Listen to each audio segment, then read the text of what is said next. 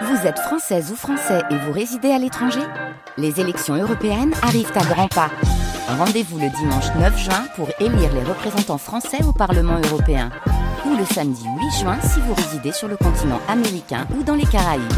Bon vote Je voudrais donner une petite explication à ceux et à celles qui nous écoutent. Peut-être pensez-vous déjà que l'élément féminin du journal a fait cette nuit sa révolution, une révolution victorieuse qui a chassé en bloc tous les hommes du micro.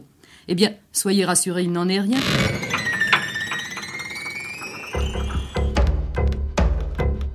Grande traversée. Women's Power. Les nouveaux féminismes.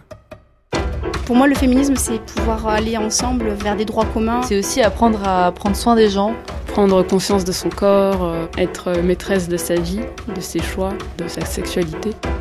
Il y a des révolutions en fait qu'on mène tout le temps dans sa vie, il n'y a pas une révolution. Dès qu'on a attendu de moi que je fasse quelque chose qu'on attend traditionnellement d'une femme, je ne l'ai jamais fait.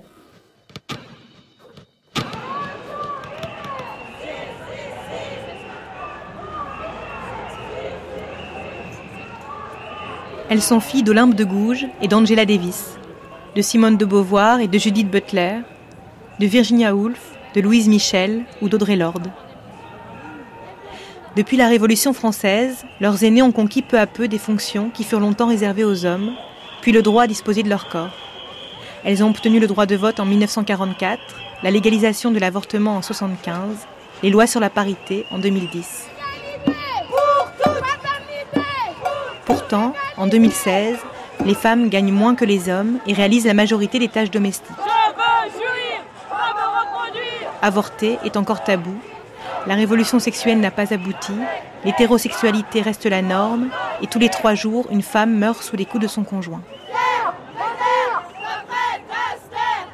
Dans la sphère privée et dans la sphère publique, les rapports entre hommes et femmes sont toujours inégalitaires.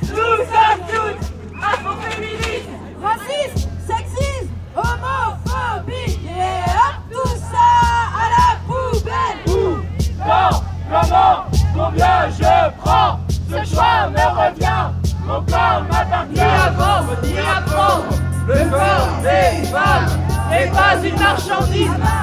Abat le patriarcat va renvoyer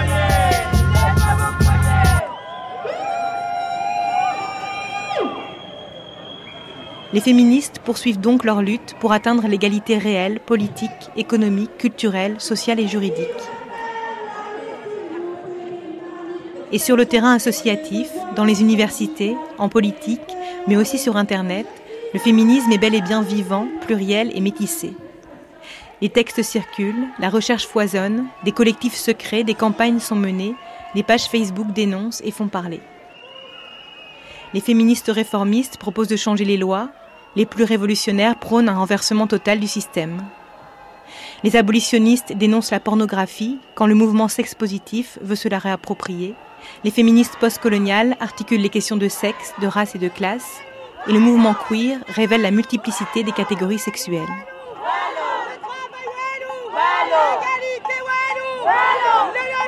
Ainsi, traversé par une multitude de courants, le féminisme n'est pas et n'a jamais été homogène. Les grands débats d'actualité le clivent, comme la question du voile, la prostitution ou les mères porteuses.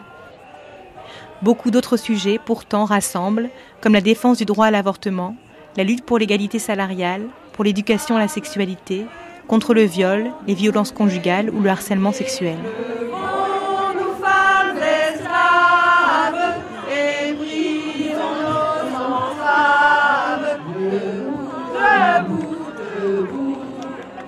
Tout au long de cette semaine, cette grande traversée vous propose d'écouter la diversité du mouvement féministe. Écoutez ces militantes, chercheuses et féministes du quotidien nous parler de travail salarié et de travail domestique, de l'IVG et de la maternité, des violences, des sexualités, du colonialisme. Au fil des documentaires, des archives, des entretiens et des débats, elles nous font découvrir les acquis et les enjeux d'avenir des luttes et des pensées féministes.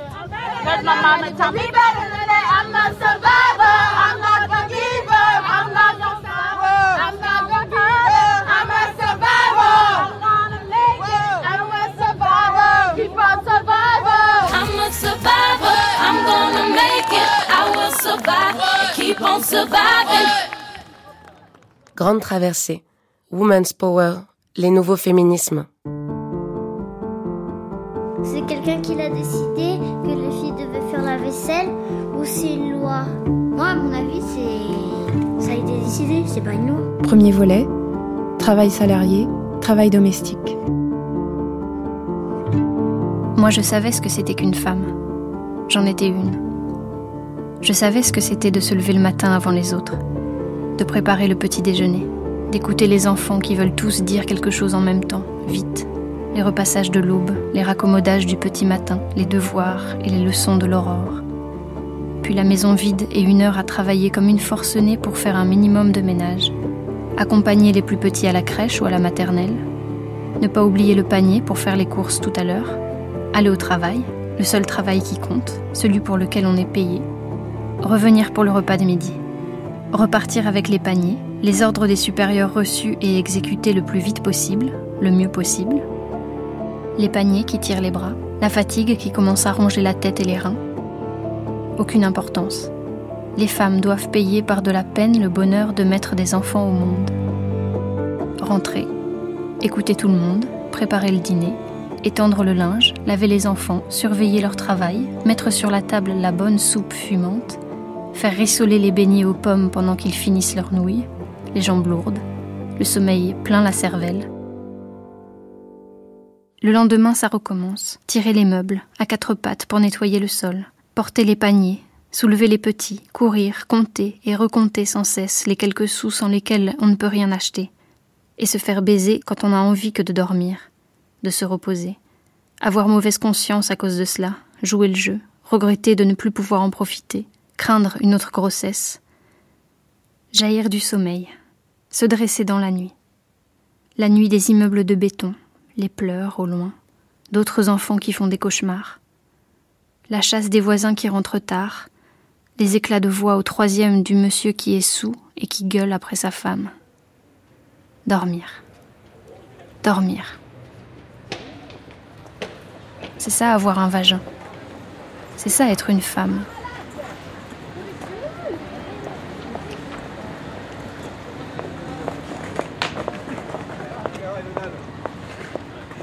Travailler pour être libre. L'une des revendications majeures du mouvement féministe en 1970. Avoir un emploi devait permettre aux femmes d'être matériellement indépendantes et de renforcer leurs moyens de lutte contre la domination des hommes, en particulier au sein du mariage.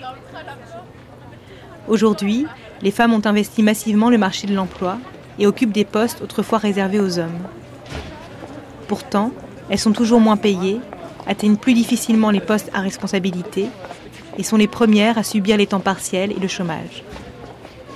Elles continuent aussi à assumer en plus la très grande partie du travail domestique et éducatif, vivant ainsi une double journée. Dans tous les milieux socioprofessionnels, les femmes tentent de concilier travail et vie de famille et luttent encore contre des discriminations quotidiennes, des comportements sexistes et un manque de représentativité.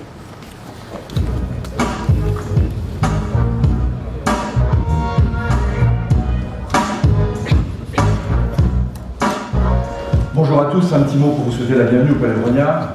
Ce premier sommet des startups au Palais Brognard, ça a du sens.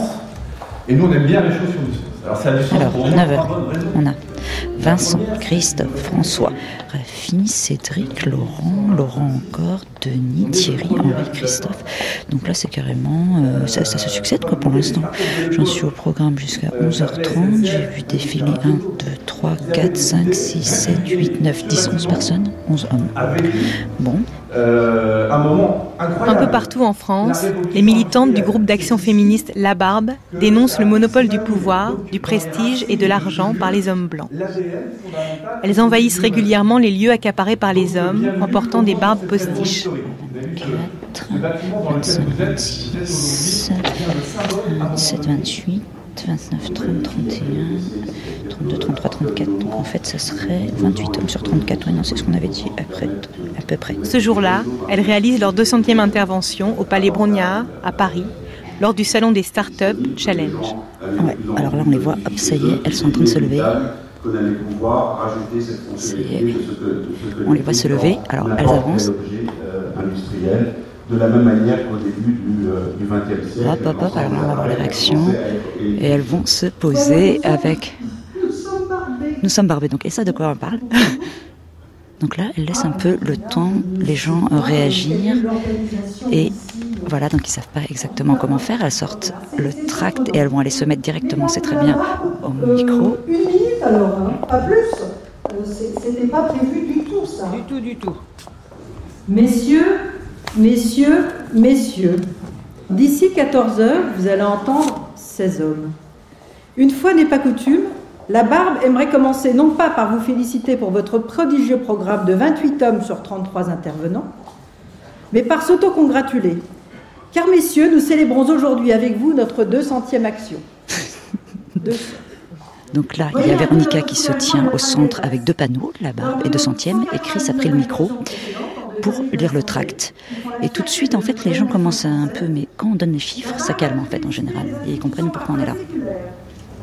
On pouvait craindre que les générations passant et la terrible modernité menaçant, les viriles traditions ne se On est là pour montrer ce qui ne va pas. Mais votre premier sommet des startups nous laisse On est entrevoir là pour mettre en lumière et faire en sorte qu'il y ait une prise de conscience d'un problème et qu'après des solutions soient trouvées. Normalement, les entreprises, si elles le souhaitent, arrivent très bien à trouver les solutions et voient très bien ce qu'il faut qu'elles fassent pour changer la donne. fait l'objet par deux fois d'attention de la barbe. Cédric, Cédric, Laurent, Laurent, Laurent, Laurent, Denis, Denis, Thierry, Thierry, Henri, Henri, Christophe, Christophe, Henri, Henri, Peter, Peter, Gaspard, Jackie, Jackie, Frédéric, Romain, Romain, Jérémy, Benoît, Guillaume, Guillaume, Hervé, Hervé, Thomas, Thomas, Xavier Xavier, et Jean-Michel. Jean-Michel. Vive les licornes, pousse les femelles. Bravo Merci. L'horizon est 100% masculin. Mesdames, merci. Je pense que le message est passé, que maintenant vous pouvez nous laisser poursuivre avec euh, votre gentillesse. Hein? Vous pouvez, s'il vous plaît, maintenant nous laisser continuer les débats? Alors là, elle reste sur scène, effectivement, stoïque, elle reste très digne. Les autres vont essayer de parlementer. Alors là, je pense qu'ils vont finir par faire intervenir la sécurité. On, va, on va vous demander de partir, c'est euh, c'est- c'est bête.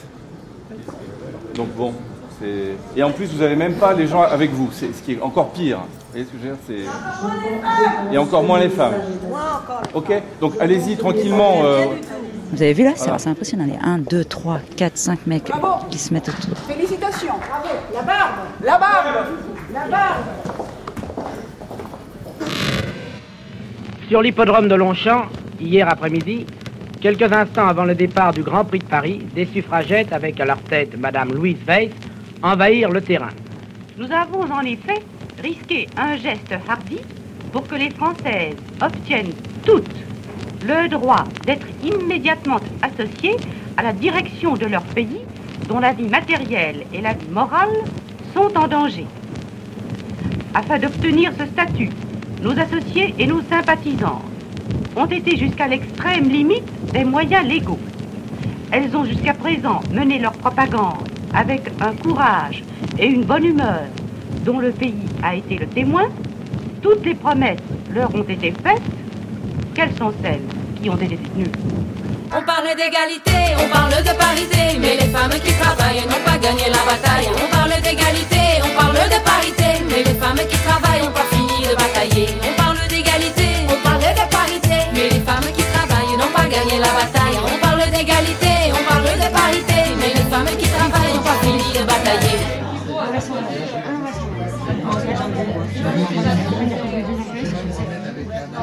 À Paris, Laure, Lénaïque, Alice, Ségolène et Claire sont journalistes. Les unes ont monté un collectif Prenons la Une qui lutte pour une juste représentation des femmes dans les médias et l'égalité professionnelle dans les rédactions. Les autres ont signé en mai 2015 dans le journal Libération un manifeste bas les pattes pour dénoncer le sexisme dont sont victimes les femmes journalistes politiques. Quand j'ai commencé à faire la politique, je me souviens, très vite on m'a dit quand même fais attention parce qu'il y a quand même des gros lourds. Déjà, mettre une journaliste en condition, prévenir, c'est quand même, ça montre à quel point c'est quand même quelque chose d'assez connu Et je me souviens, par exemple, j'avais rendez-vous avec un responsable politique où on m'avait dit, tu sais, je te conseille d'expérience, n'y va pas en jupe. Là, j'étais là, ah bon, d'accord, et tout, voilà, bon. Et après, c'est vrai que ça m'est arrivé à plusieurs reprises. Des remarques sur ma tenue, sur comment j'étais habillée, euh, sortir d'un rendez-vous dans un ministère où un quart d'heure après, je reçois un texto. Vraiment, vraiment, ta robe était très jolie. Vraiment, vraiment, tu sais, non, mais c'est, je sais que ça fait con de dire ça, mais vraiment, t'es très jolie. C'est vraiment des trucs où ça paraît hyper anodin, mais en fait, ce que ça crée, c'est des stratégies pour éviter un certain nombre de choses. Hein, éviter, par exemple, des rencontres trop seul à seul avec certains mecs, alors que les autres, qui peuvent être par ailleurs des, des très bonnes sources d'informations pour nos papiers. Donc, de fait, ça nous handicape dans notre travail. Et aussi le fait que ça nous renvoie à une position deux, on n'est pas tout à fait journaliste. On n'est pas complètement journaliste. Donc on n'est pas complètement légitime pour les interroger et on n'est pas complètement crédible. Donc du coup, la perception qu'on a de soi-même dans son métier, en termes de confiance en soi, tout simplement, hein, est affaiblie par le fait qu'on nous renvoie à une fonction de séduction, à une fonction sexuelle, à un corps alors qu'on ne le fait pas avec les hommes. Ce qui fait que voilà, ça, ça met dans une situation de fragilité et surtout voilà, de, de dire qu'on n'est pas tout à fait aussi légitime que si on était un homme journaliste. J'ai eu un déjeuner avec un responsable politique et on était plusieurs autour de la table. Et j'ai posé une question qui, l'embêtait, qui clairement, il voulait pas y répondre parce que je le mettais en porte-à-faux. Et là, il s'est souvenu que, un, je venais d'avoir un enfant, il m'a demandé le prénom de mon enfant et il m'a demandé euh, et qu'est-ce que vous avez comme mode de garde? Parce que ça lui permettait lui de faire une pirouette, de me ramener moi à mon rôle de mère, et donc j'étais pas légitime. Alors qu'autour de la table, il y avait d'autres journalistes à qui il avait répondu parce que les questions le faisaient l'embêtaient moins en fait. Et moi, ce jour-là, j'étais redevenue juste une nana. Moi, je me rappelle d'avoir été euh, sur le terrain interviewer quelqu'un en meute, et je pose une question à un mauvais moment où ça le gêne tout de suite ce mot qui sort, c'est Mademoiselle, ne m'interrompez pas. Alors j'ai 36 ans, j'ai 10 ans euh, d'expérience et j'étais euh, avec euh, des hommes effectivement plus âgés autour de moi. Mais tout de suite, le mademoiselle, on le prend comme une claque. Alors ça peut paraître un combat d'arrière-garde, mais quand on vous dit mademoiselle, on vous regarde du haut de son Olympe masculine et on vous rabaisse à un rôle d'éternel mineur légitime pour poser la question que vous venez de poser. Et ça, c'est extrêmement gênant. Donc il était extrêmement gêné parce que je pense que j'ai eu un regard assez noir derrière. Et pour faire passer la pilule, une fois qu'il a eu fini euh, son blabla, il m'a passé la main dans le dos en me tapotant l'épaule. Et c'était le dernier clou dans le cercueil, quoi. C'est le truc à pas faire. C'est quand même. Et je me suis demandé, sur le chemin du retour, s'il se serait permis d'avoir un geste pareil et des mots pareils envers un homme c'est les remarques sur le physique, les remarques sur euh, voilà, ok, une info mais euh, en échange d'un apéro, euh, ou sur le décolleté, ou sur le bronzage la sortie de l'été, sur est-ce que vraiment vous êtes bronzé partout, etc., etc. Regardez comment les, les, filles sont assises dans une conférence de presse. Les grandes conférences de presse, les grands messes conférence de presse euh, monarchie républicaine à l'Elysée avec tout le monde qui est en randonnion comme ça dans des petits fauteuils dorés. Et en fait nous on est euh, dans un sens et puis le gouvernement est rangé euh, abscisse ordonnée. Ils sont rangés juste comme nous comme ça. Et puis c'est vrai qu'on attend le président on attend le président on attend le président. Et puis nous on les regarde mais c'est notre métier. On est là pour rapporter ce qu'ils font on est là pour rapporter ce qu'ils sont en train de, de se dire de faire. Et eux ils nous regardent il a fallu un petit moment, moi, pour réaliser qu'ils nous regardaient. Et il nous a fallu un moment aussi pour réaliser à certaines de nos collègues qu'elles étaient prises en photo. Et qu'elles avaient des remarques à la sortie de cette conférence de presse en disant euh, Ah bah c'était une super robe, euh, ah bah c'était super votre question. Euh. et puis le pire du pire, ça a été effectivement une de nos collègues qui ne comprenait pas pourquoi le ministre en question n'arrêtait pas de la dévisager. Et en fait, il la dévisageait pas. Elle était en jupe et elle était assise. Et il ne regardait que ses genoux et que sa jupe, en fait. Typiquement, ils font des trucs où ils disent euh, les relous dans la rue, le harcèlement de rue. Alors le harcèlement de rue, c'est un sujet que les médias adorent parce qu'évidemment, sont ciblés quoi? Des jeunes à casquette, Seine-Saint-Denis, genre des jeunes, le prototype du jeune garçon arabe. Et donc ça, ça alors ça, il n'y a pas de problème. Mais dire que quand on passe salle des quatre colonnes à l'Assemblée nationale, c'est exactement la même chose. À tout d'un coup, ça devient inaudible et impossible à dire. Pour moi, c'est exactement la même chose. Un député qui fait une remarque à des journalistes qui passent que un mec qui siffle dans la rue. Mais vraiment, faut m'expliquer la différence. Et de ce point de vue-là, on est de fait complètement privilégié parce qu'on a des métiers de cadre avec des salaires globalement conséquents.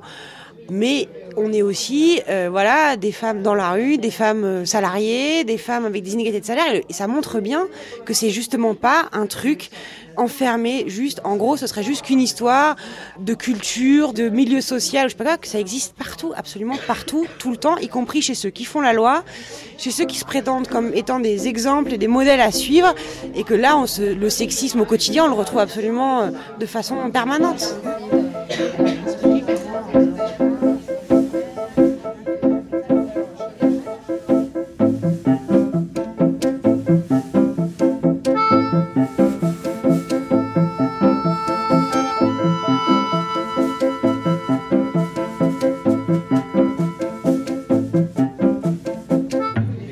J'ai travaillé euh, dans une émission euh, de débat. Donc, on- euh, l'objectif était d'inviter des experts en plateau ou des expertes. Et il est arrivé que sur un sujet, les deux meilleures personnes à inviter, eh bien, c'était des femmes pour un débat où on savait qu'elles allaient s'affronter. Et la réponse de la rédaction en chef, ça a été de dire ah non non non, mais deux femmes qui s'affrontent, c'est pas crédible. Ça va être perçu comme un crépage de chignon. Donc il faut absolument euh, qu'on ait euh, des hommes. Euh, bon, Moi, je me souviens très bien d'avoir couvert la campagne de Ségolène Royal en 2007. Et tout le monde pariait sur le fait qu'elle allait échouer. Résultat, on s'est retrouvé avec une candidate femme suivie par, exclusivement par des femmes. Et Nicolas Sarkozy suivi exclusivement par des hommes. Résultat, les hommes suivant Nicolas Sarkozy nous avaient appelé le gynécée. Des fois, on se croisait, c'était assez incroyable. Il y avait eu des scènes dans les aéroports parce que euh, Sarkozy partait dans un sens, nous on rentrait avec Royal dans un autre, et on se croisait. Et il y avait deux équipes qui se croisaient comme ça. Il y avait des mecs d'un côté, il y avait des nanas de l'autre, et les nanas elles suivaient Ségolène Royal parce que de toute manière, le pouvoir, avec un grand P, sans savoir, enfin, c'était les directeurs des rédactions, c'était le- les sphères économiques, c'était les politiques en général, avaient décidé que Ségolène Royal n'allait pas gagner, donc c'était pas la peine d'envoyer les fins limiers, les meilleurs reporters mecs sur la, campagne de Royal. Mais de toute façon, effectivement, on voit euh, la répartition des hommes et des femmes à l'intérieur des rédactions. Quand il s'agit de l'expertise économique, euh, quand il s'agit de l'international, les journalistes alors, de la diplomatie, c'est vraiment quand même un grand combo de vieux mâles blancs. hein. Mais ce truc du mythe du grand baroudeur euh, qui part partout dans le monde n'importe quand en claquant des doigts euh, avec son veston à poche et tout est quand même encore hyper ancré. Et c'est la même chose pour la politique. Si on prend la politique, c'est un, métier qui se féminise beaucoup. Et en même temps, il suffit après de voir à quel poste.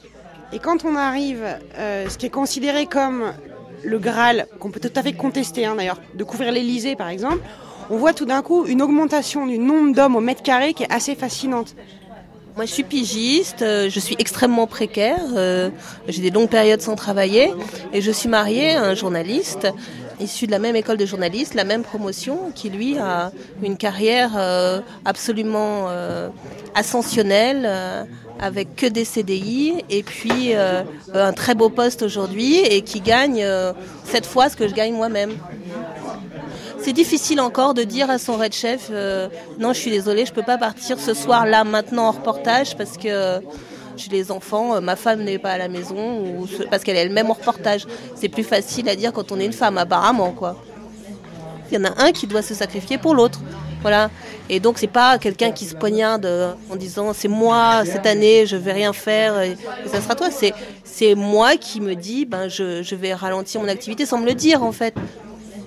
Et puis parce que lui, en tant qu'homme, euh, il n'est pas encore éduqué, peut-être dans ma génération, j'ai 42 ans, euh, à l'idée de sacrifier un peu de son temps de journalisme, de mettre les enfants avant son métier, quoi.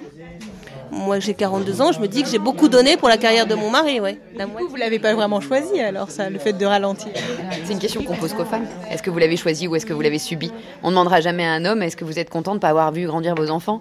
Alors qu'une nana, on trouve ça naturel que justement elle, elle reste précaire ou elle n'accepte pas un CDI ou elle n'accepte pas de partir en reportage parce qu'elle a ses enfants. Et on trouvera ça normal qu'elle reste chez elle alors qu'on trouvera ça bizarre qu'un homme euh, décline une proposition de reportage. euh, au nom de, euh, je sais pas, euh, la garde partagée euh, ou la crèche est fermée, quoi.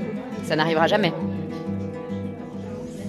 Le grand reporter, il a généralement une femme qui ne travaille pas dans le journalisme et qui s'occupe d'aller chercher les enfants à l'école et les faire manger avant 21h.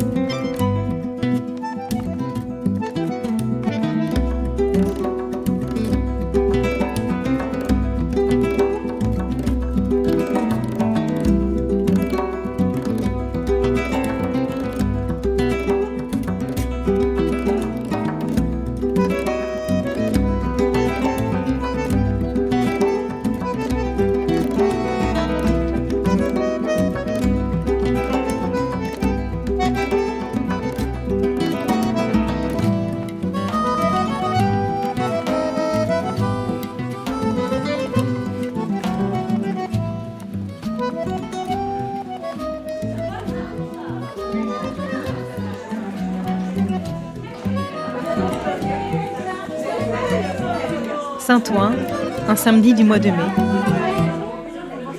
Ça va quoi Ça fait longtemps là. Le collectif féministe Femmes en lutte 93 organise une rencontre autour du travail. Créé en 2010, il regroupe une trentaine de femmes, jeunes et plus âgées, issues de l'immigration ou pas, avec ou sans papier, salariées ou travaillant au foyer. Certaines découvrent le féminisme, d'autres sont militantes depuis les années 70. Toutes souhaitent réinventer un féminisme du quotidien, métissé et populaire, dans leur quartier de Seine-Saint-Denis, près de Paris. Euh, les filles, on va, on va peut-être commencer Venez autour de la table, ce sera beaucoup mieux.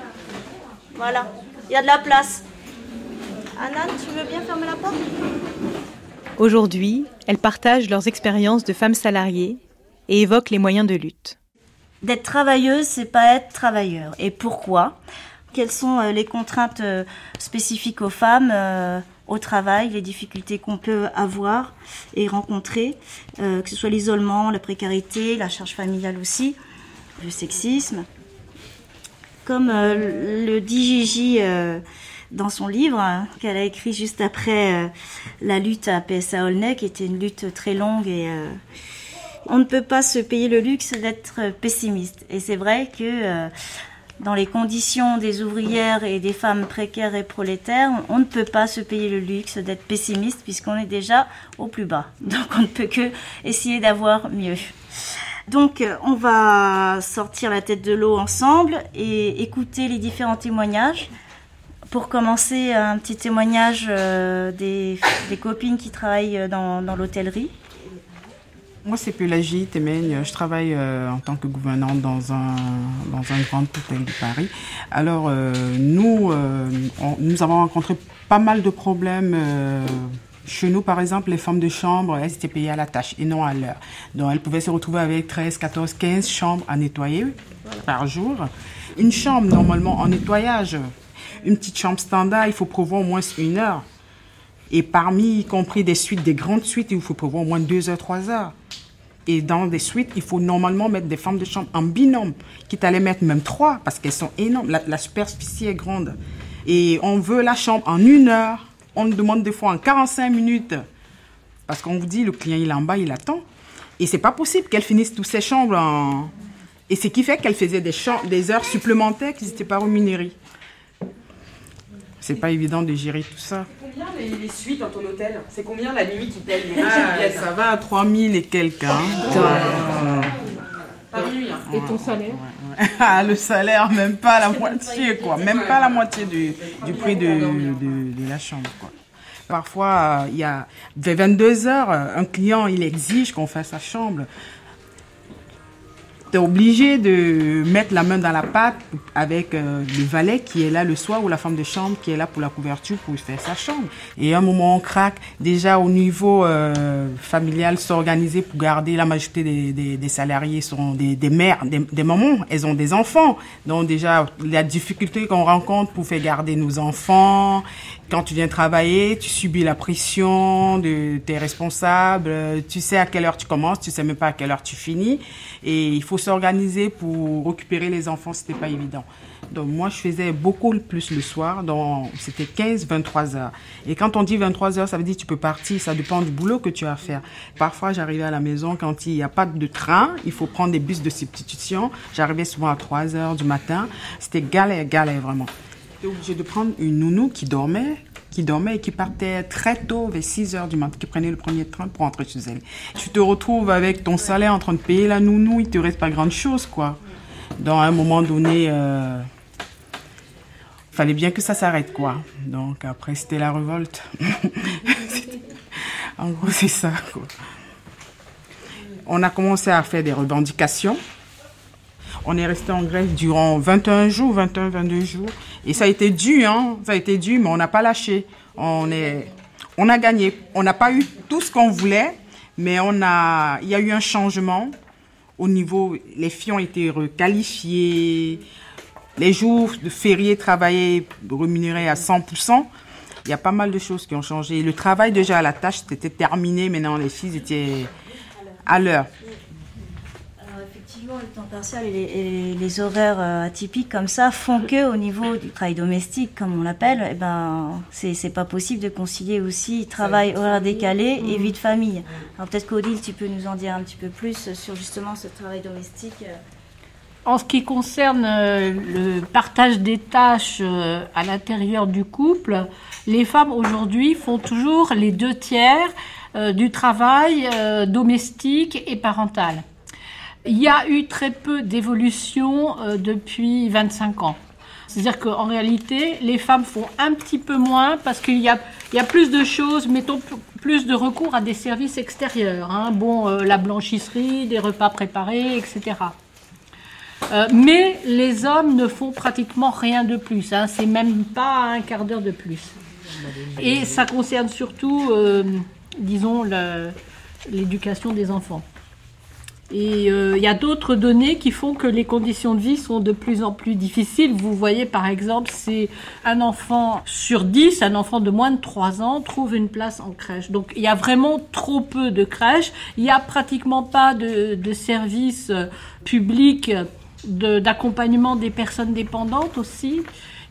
C'est quelque chose qui est de plus en plus fait par des, euh, des organismes lucratifs, donc qui coûtent. Euh, en gros, il y a très peu de choses pour aider les femmes euh, dans les milieux populaires. Alors, les femmes dans les hum, milieux aisés ont beaucoup plus de possibilités de recourir à des services extérieurs.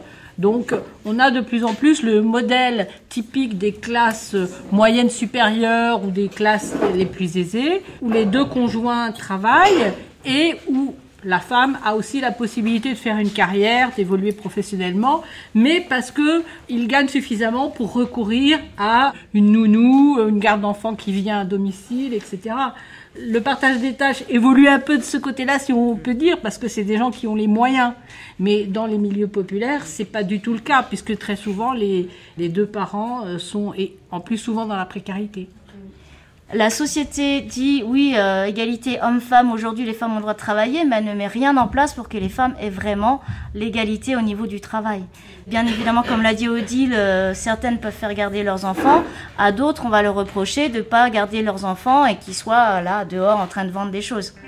Alors que bah, justement, euh, ces mamans-là, elles font en sorte que euh, ces autres mamans qui peuvent se payer des nounous puissent aller travailler dans des beaux bureaux le matin, pendant que euh, travaillent euh, au lieu d'être auprès de leurs enfants puisqu'elles ne peuvent pas.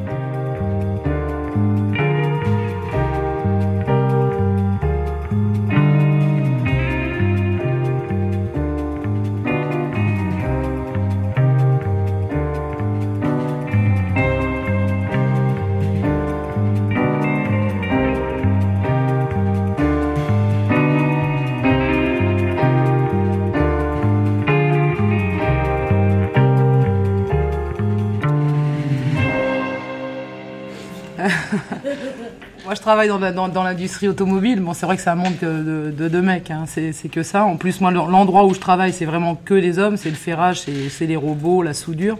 Là encore, je suis à Poissy, je suis encore toute seule comme femme sur ma ligne. Il faut gagner ses galons, quoi. Il faut faire ses preuves, euh, qu'elles soient physiques, qu'elles soient aussi dans le répondant. Parce que ça, il faut avoir du bagou. Mettre la barrière tout de suite, quoi. Sans non plus euh, être austère et faire la bégueule. C'est pas le but. Mais c'est montrer aux gars qu'on vient travailler. On est n'est pas là pour rigoler. On n'est pas là pour non plus chercher un mari. On est là pour nourrir nos gosses. Moi, euh, je suis veuve. J'ai travaillé beaucoup au noir. Donc des boulots précaires. Pendant plus de dix ans, j'ai jamais cotisé. Donc la retraite, c'est pas pour moi. je m'y attends pas. Et quand j'ai trouvé euh, ce boulot-là, bon, bah, j'avais pas le choix, quoi. C'était euh, là, j'avais le CDI et tiens, bon, bah, tu relèves les manches et puis t'y vas. À l'époque, quand je suis rentrée, mes enfants avaient 9 ans, 12 ans et 3 ans. Physiquement, bon, bah, on rentre, euh, on est crevé. Moi, j'étais dans un, dans un cercle vicieux qui a fait que j'avais pas d'argent pour payer une nounou, j'avais rien. Ce qui fait que bah, c'est mes gosses qui se sont gérés eux-mêmes. Et a fortiori, mon dernier garçon, en fait, ben, je l'ai jamais vu, je l'ai pas vu grandir. Je m'en suis moins occupée que les deux autres, parce que le fait de travailler au nord me permettait aussi de concilier. Bon, je travaillais la nuit, je travaillais à des horaires où je pouvais être avec mes enfants tout le temps. Ce qui fait que mes deux grands, bon, bah, j'étais là pour les devoirs, j'étais là pour le sport, j'étais là euh, tout le temps. Par contre, mon dernier, non. Et aujourd'hui, euh, ben, j'ai un gars qui a 23 ans, qui a un regard sur le futur, mais plus que noir. Bon, bah, qui me dit, ça vaut pas le coup de bosser, quoi. Je veux pas finir comme toi. De toute façon, je n'aurai pas plus que toi. Tu n'auras pas moins que moi. C'est euh, voilà. Mais c'est dommage parce que ben je lui ai pas donné la niaque qu'il aurait dû avoir. Je pense que tu n'as rien à regretter parce que si tu lui as pas donné la niaque, comme tu, tu le dis, c'est que tu ne pouvais pas être à la fois à la maison et euh, au travail pour amener de l'argent euh, pour nourrir tes enfants. Donc, euh, Je voudrais rajouter quelque chose, c'est qu'aujourd'hui, justement, les femmes. Aujourd'hui, je vis avec mon père qui a Alzheimer. Ma maman est décédée il y a six mois. Et c'est de nouveau euh, un état de précarité, d'isolement. Parce que je dois concilier mon travail, mon père à la maison, et on n'a pas d'aide. On n'a pas d'aide. Là, euh, je commence à 5 heures du matin, j'arrive à la maison, il est 14 heures. C'est mon gamin qui garde le grand-père, en fait. Mais c'est vrai qu'on n'a pas d'aide. Même dans le monde du travail, une femme, elle n'est pas aidée, que ce soit pour la maladie de ses enfants, que ce soit pour la maladie de ses parents, pour euh, quelque chose de grave. Moi, là, j'ai euh, depuis euh, six mois, bon, je manque. Je suis obligée de prendre des arrêts maladie. J'ai vidé tous mes compteurs pour pouvoir, bah, parce que mon père a 84 ans, puis son état permet, bah, des fois, je suis, je fais des malaises, euh, etc. Donc, je me mets dans un état de précarité. Là, je fais même pas euh, 1300 euros de salaire par mois. Je retombe tout en ayant un CDI et en travaillant euh, plus de 36 heures par semaine. J'ai encore moins de salaire qu'avant. C'est dire ça aussi, les femmes, c'est encore une partie qu'on subit euh, au quotidien.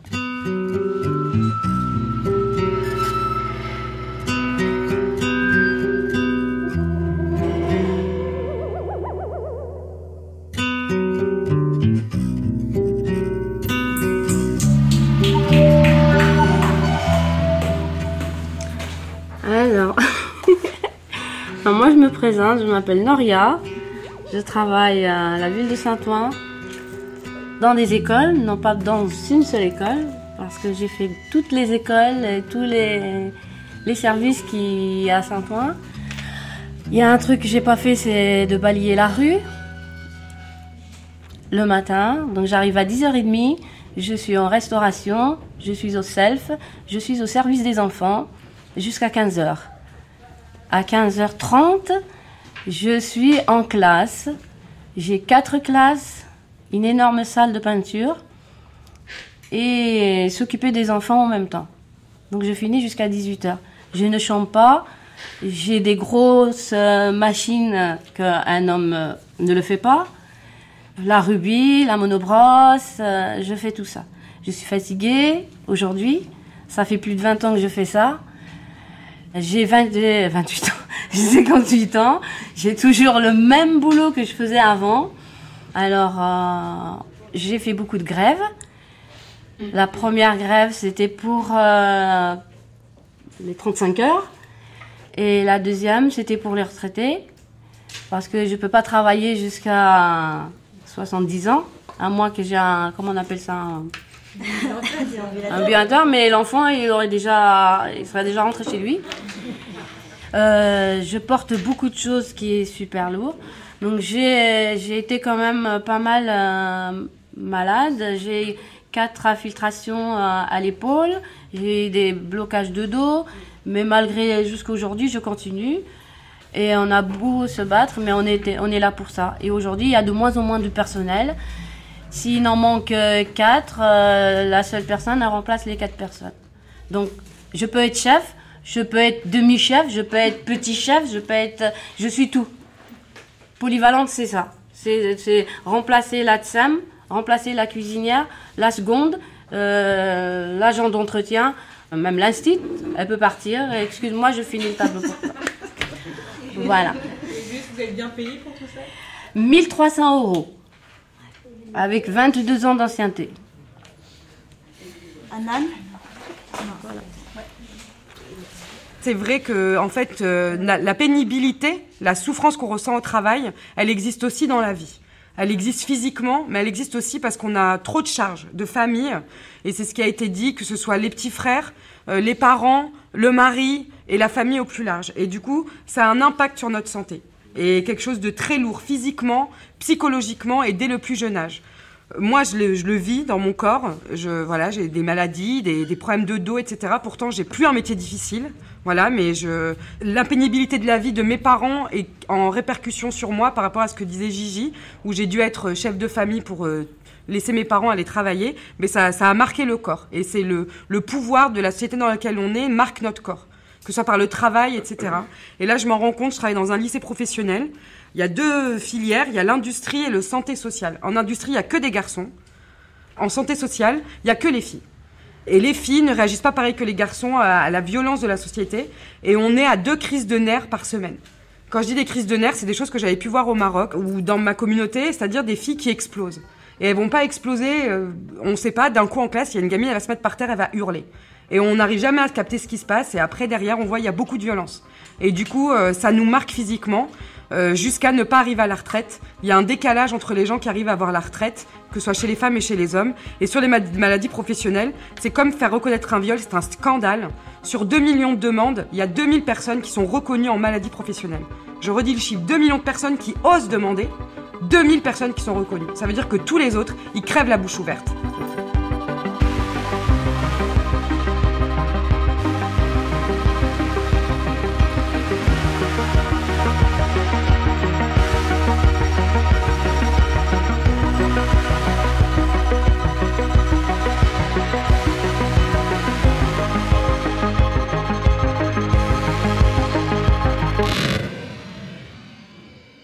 Suis Sylvie euh, Fofana et je suis la fondatrice du premier syndicat des gardes d'enfants à domicile. J'ai été 17 ans garde d'enfants à domicile et l'invisibilité liée à la sphère euh, privée dans laquelle nous exerçons notre fonction ne joue pas du tout en notre faveur. Les heures supplémentaires pas payées, le licenciement abusif, euh, vous arrivez le matin, euh, la dame vous dit Ah tiens, j'ai trouvé une place en crèche. On va pas pouvoir vous garder, on va vous licencier. Mais quand on veut licencier quelqu'un, il faut mettre en place une procédure de licenciement. On ne dit pas à la personne Bon, euh, rentrez chez vous, c'est fini, on arrête tout. L'employé, sachant qu'elle a fait une demande en crèche, qu'elle en attente de la réponse de la crèche, il faut qu'elle ait l'honnêteté de dire à la future employée Tenez, vous êtes là pour un temps, ça, c'est le premier point. Le deuxième point, ces filles, vont travailler en moyenne entre 48 et 50 heures par semaine. Elles vont pas avoir de repos. On va leur dire euh, 48 heures vont être payées, mais les deux heures de récupération euh, qui sont majorées de 50%, ça leur fait trois heures de repos par semaine. Donc à la fin du mois, elles doivent avoir au moins une journée de repos par, par mois. Mais non, il y a des employeurs qui vont pas leur donner ces jours de repos sous prétexte que eux, ils n'ont personne pour faire garder leurs enfants. Les autres font 35 heures. Pourquoi nous, on ferait 50 heures sans repos? Donc, il fallait faire quelque chose.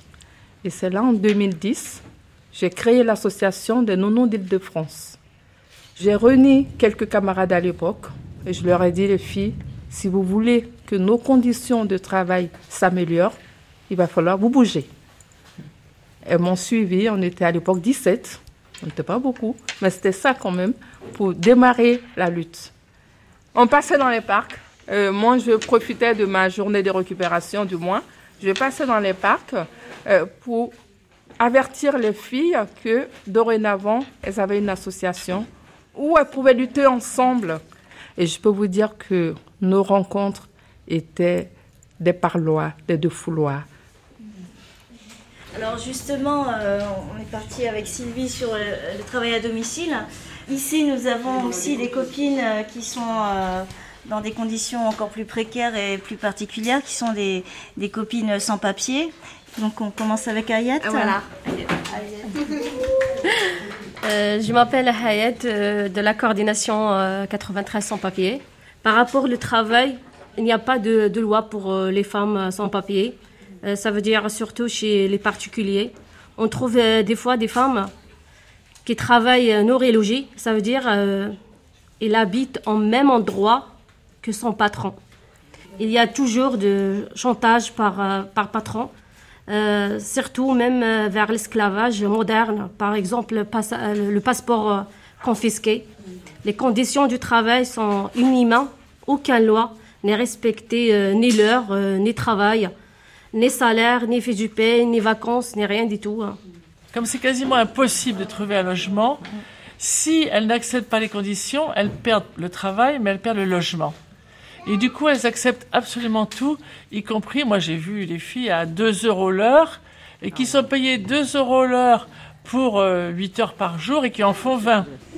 Bon, moi, je voulais juste ajouter par rapport à un témoignage euh, pour dire que même étant sans papier, on peut se battre au prud'homme. C'est juste c'est une question de lutte pour obtenir nos droits. Par exemple, moi, j'avais, euh, j'ai travaillé comme une femme gouvernante parce que je faisais tout dans une famille nombreuse. Et pendant six mois, je commençais à, à 10 heures et je terminais à 20 heures. Et on me payait même pas le, ce que je devais gagner parce qu'ils me disaient que on ne peut pas te déclarer. On avait quatre nounous avant, avant toi, mais on les a jamais déclarés et on ne veut pas déclarer parce qu'on ne veut pas avoir de problème. Et un jour, le lendemain, elle m'a chassé. Maintenant, tu dégages de chez moi, je n'ai plus besoin de toi, et bah tu quittes. Comme ça. Parce qu'on est sans papier. Je n'ai pas le choix. Elle a même appelé les policiers, et bah j'ai resté. Les policiers m'ont demandé, bah, j'ai dit, écoute, ça fait six mois. Si je maltraitais ces enfants, pourquoi elle me laisse travailler chez elle pendant six mois? C'est n'importe quoi. Heureusement, comme en travaillant, j'ai gardé toutes les photos, je gardais les messages, je gardais tout ce qui nous faisait les liens entre le patron, sa femme, les enfants, toutes les preuves, je gardais. Mais, une fois que les policiers sont partis, elle m'a dit maintenant, tu dégages de chez moi. Mais moi, en attendant, j'ai pris sa clé de la maison, j'ai mis ça dans mon poche et je suis partie avec. Et maintenant, il n'arrêtait pas de m'appeler parce que j'ai toutes les clés. Et il m'a dit, maintenant tu viens, on va faire à l'amiable. Je dis, il y a plus de miable quand on veut déclarer la guerre. Et j'ai attaché à- au prud'homme à l'aide de Marguerite et des syndicats qui étaient à bout de travail pendant des mois et des mois, de 11 000 euros, 6 mois de fiches de paye, un contrat de travail, et pour dire qu'aux sans-papiers, que même étant sans-papier, on peut se battre et on peut gagner. C'est la lutte et il faut se battre. C'est nos droits. Moi,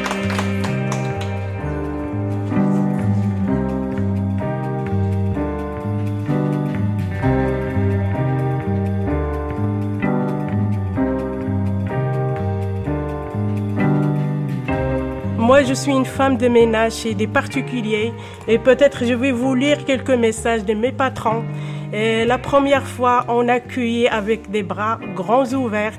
Ils sont satisfaits, ils sont très très heureux de nous. Donc euh, ma patronne, à chaque fois, il me dit Bonjour Amina, nous sommes rentrés cette nuit et quel bonheur, notre appartement tout propre. Merci beaucoup et bon week-end.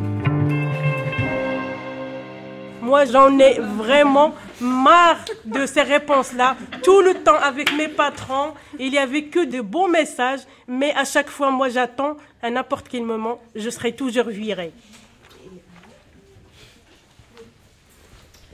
Euh, moi, je voulais revenir sur un sujet euh, sur lequel on n'a pas vraiment parlé, celui du harcèlement. D'abord, on a quelques chiffres. Euh, 80% des femmes salariées considèrent que dans le monde du travail, les femmes sont régulièrement confrontées à des attitudes ou des comportements sexistes, contre 56% des hommes. Les avis ne sont pas les mêmes hein, en fonction euh, du genre. 20% de femmes actives ont dû faire face à une situation de harcèlement sexuel au cours de leur vie professionnelle. Dans 75% des cas, il s'est agi de gestes ou de propos à connotation sexuelle répétés dans le cadre du travail et malgré l'absence de consentement des femmes concernées. Euh, 30% de ces femmes étaient en situation précaire, ce qui est forcément un facteur de vulnérabilité, tout comme le fait de travailler dans un environnement euh, principalement masculin. Euh, les harceleurs, euh, dans 40% des cas, sont des collègues, dans 18% des cas, des supérieurs hiérarchiques, et dans 22% des cas, le patron ou l'employeur. Donc on comprend bien à quel point ça peut être difficile d'alerter la direction quand on subit euh, euh, du harcèlement sexuel. Après, il y a une copine qui nous a envoyé un, euh, un récit qui concerne des femmes immigrées, salariées du nettoyage, dans une entreprise de sous-traitance. Ces femmes ont porté plainte contre leur supérieur hiérarchique pour des faits d'agression sexuelle et de harcèlement, et leur plainte met également en cause leur employeur. À Paris, elles nettoient les toilettes. Pendant des mois, disent-elles, leur chef d'équipe frottait leur sexe contre elles, leur mettait des mains aux fesses, les insultait. Quand elles ont dénoncé les faits, leur direction les a à peine entendues, jamais soutenues et même enfoncées. Au cours de l'enquête, elles ont expliqué pourquoi elles n'avaient pas parlé plus tôt. La honte, l'angoisse de devoir raconter à leur mari, la peur des représailles, de perdre leur emploi, de ne plus pouvoir nourrir leur famille. Et puis, à lâcher Karima, on ne savait même pas ce que c'était le harcèlement sexuel, on croyait que c'était plus grave, que c'était forcé à des relations sexuelles. Trois ans plus tard, elles feront face à leur employeur devant le Conseil des prud'hommes de Paris. Leur récit est détaillé. Karima. M, donc son chef, a frotté son sexe contre mes fesses. Devant moi, il se touche le sexe et simule des gémissements. Il m'a dit S'il t'aimait, ton mari ne t'enverrait pas travailler dans le ménage. Et s'il t'envoie, c'est qu'on peut te toucher. Une des quatre plaignantes témoigne. Il a enfermé à clé, j'ai entendu qu'elle essayait de sortir, j'ai tapé à la porte, le chef de chantier était à côté, il est intervenu et a demandé à M de sortir. Mimouna est sortie toute rouge, les cheveux défaits, et elle a dit en marocain Il rigole. Mais moi j'ai vu qu'elle tremblait, qu'elle a levé les lèvres bleues comme une personne choquée. L'autre est sortie, normal, en rigolant. Le chef de chantier lui a juste dit Arrête. Puis il est retourné à son bureau. L'autre chef d'équipe mis en cause aurait baissé son pantalon en plein réfectoire et poursuivi une femme en lui disant Je vais te baiser, en présence de plusieurs salariés. Les deux mis en cause, soutenus par leur chef de chantier, disent que tout est inventé. L'enquête interne n'a débouché sur rien. Le chef a été muté à titre provisoire, mais il n'a pas été sanctionné. Voilà.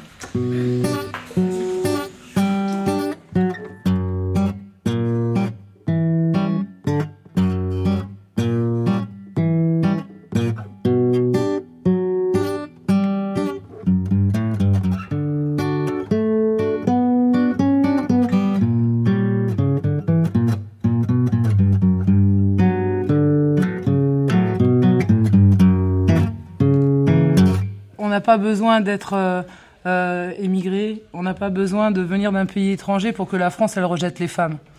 Le, parcours que vous vivez, toutes, euh, moi je l'ai vécu en étant euh, bonne française, entre guillemets. C'est que du moment où je me suis retrouvée seule avec trois enfants, ça a été le parcours du combattant pour avoir un logement, pour avoir un travail. Parce que seule avec trois enfants, euh, c'est hors de question. Une femme, on lui fait pas confiance. Elle pourra pas payer une femme toute seule avec trois enfants. Donc on la laisse dans la merde. C'est il faut qu'elle se débrouille. Et j'ai eu toujours une bonne étoile qui a fait que j'ai toujours pu me relever. Mais en France, on n'a pas besoin d'être sans papier quand on est femme pour être dans la merde. La France aide pas les femmes. Il y a que les femmes qui s'aident toutes seules et qui s'aident entre elles. Et c'est pour ça que vous êtes toutes là aujourd'hui et que vous êtes bien fortes. C'est sur nous qu'on peut compter. Voilà.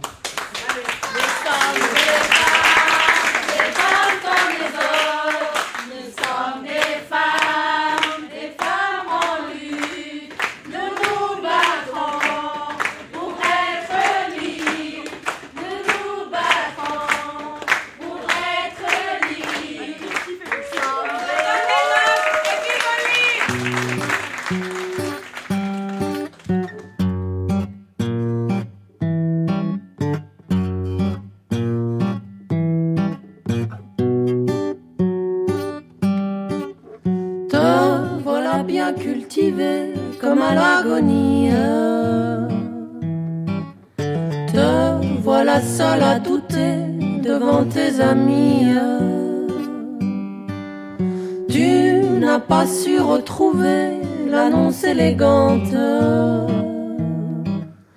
qui garnirait ton CV de boulot navrant? Te voilà bien intégré, le pauvre ou le sombre. Te voilà bien résigné dans ton bel habit. Paris défend, Paris défend ses intérêts. Paris défonce ses enfants par milliers. Paris étend, Paris étend son rayonnement. Mais de l'autre côté, serrer les dents n'est pas assez.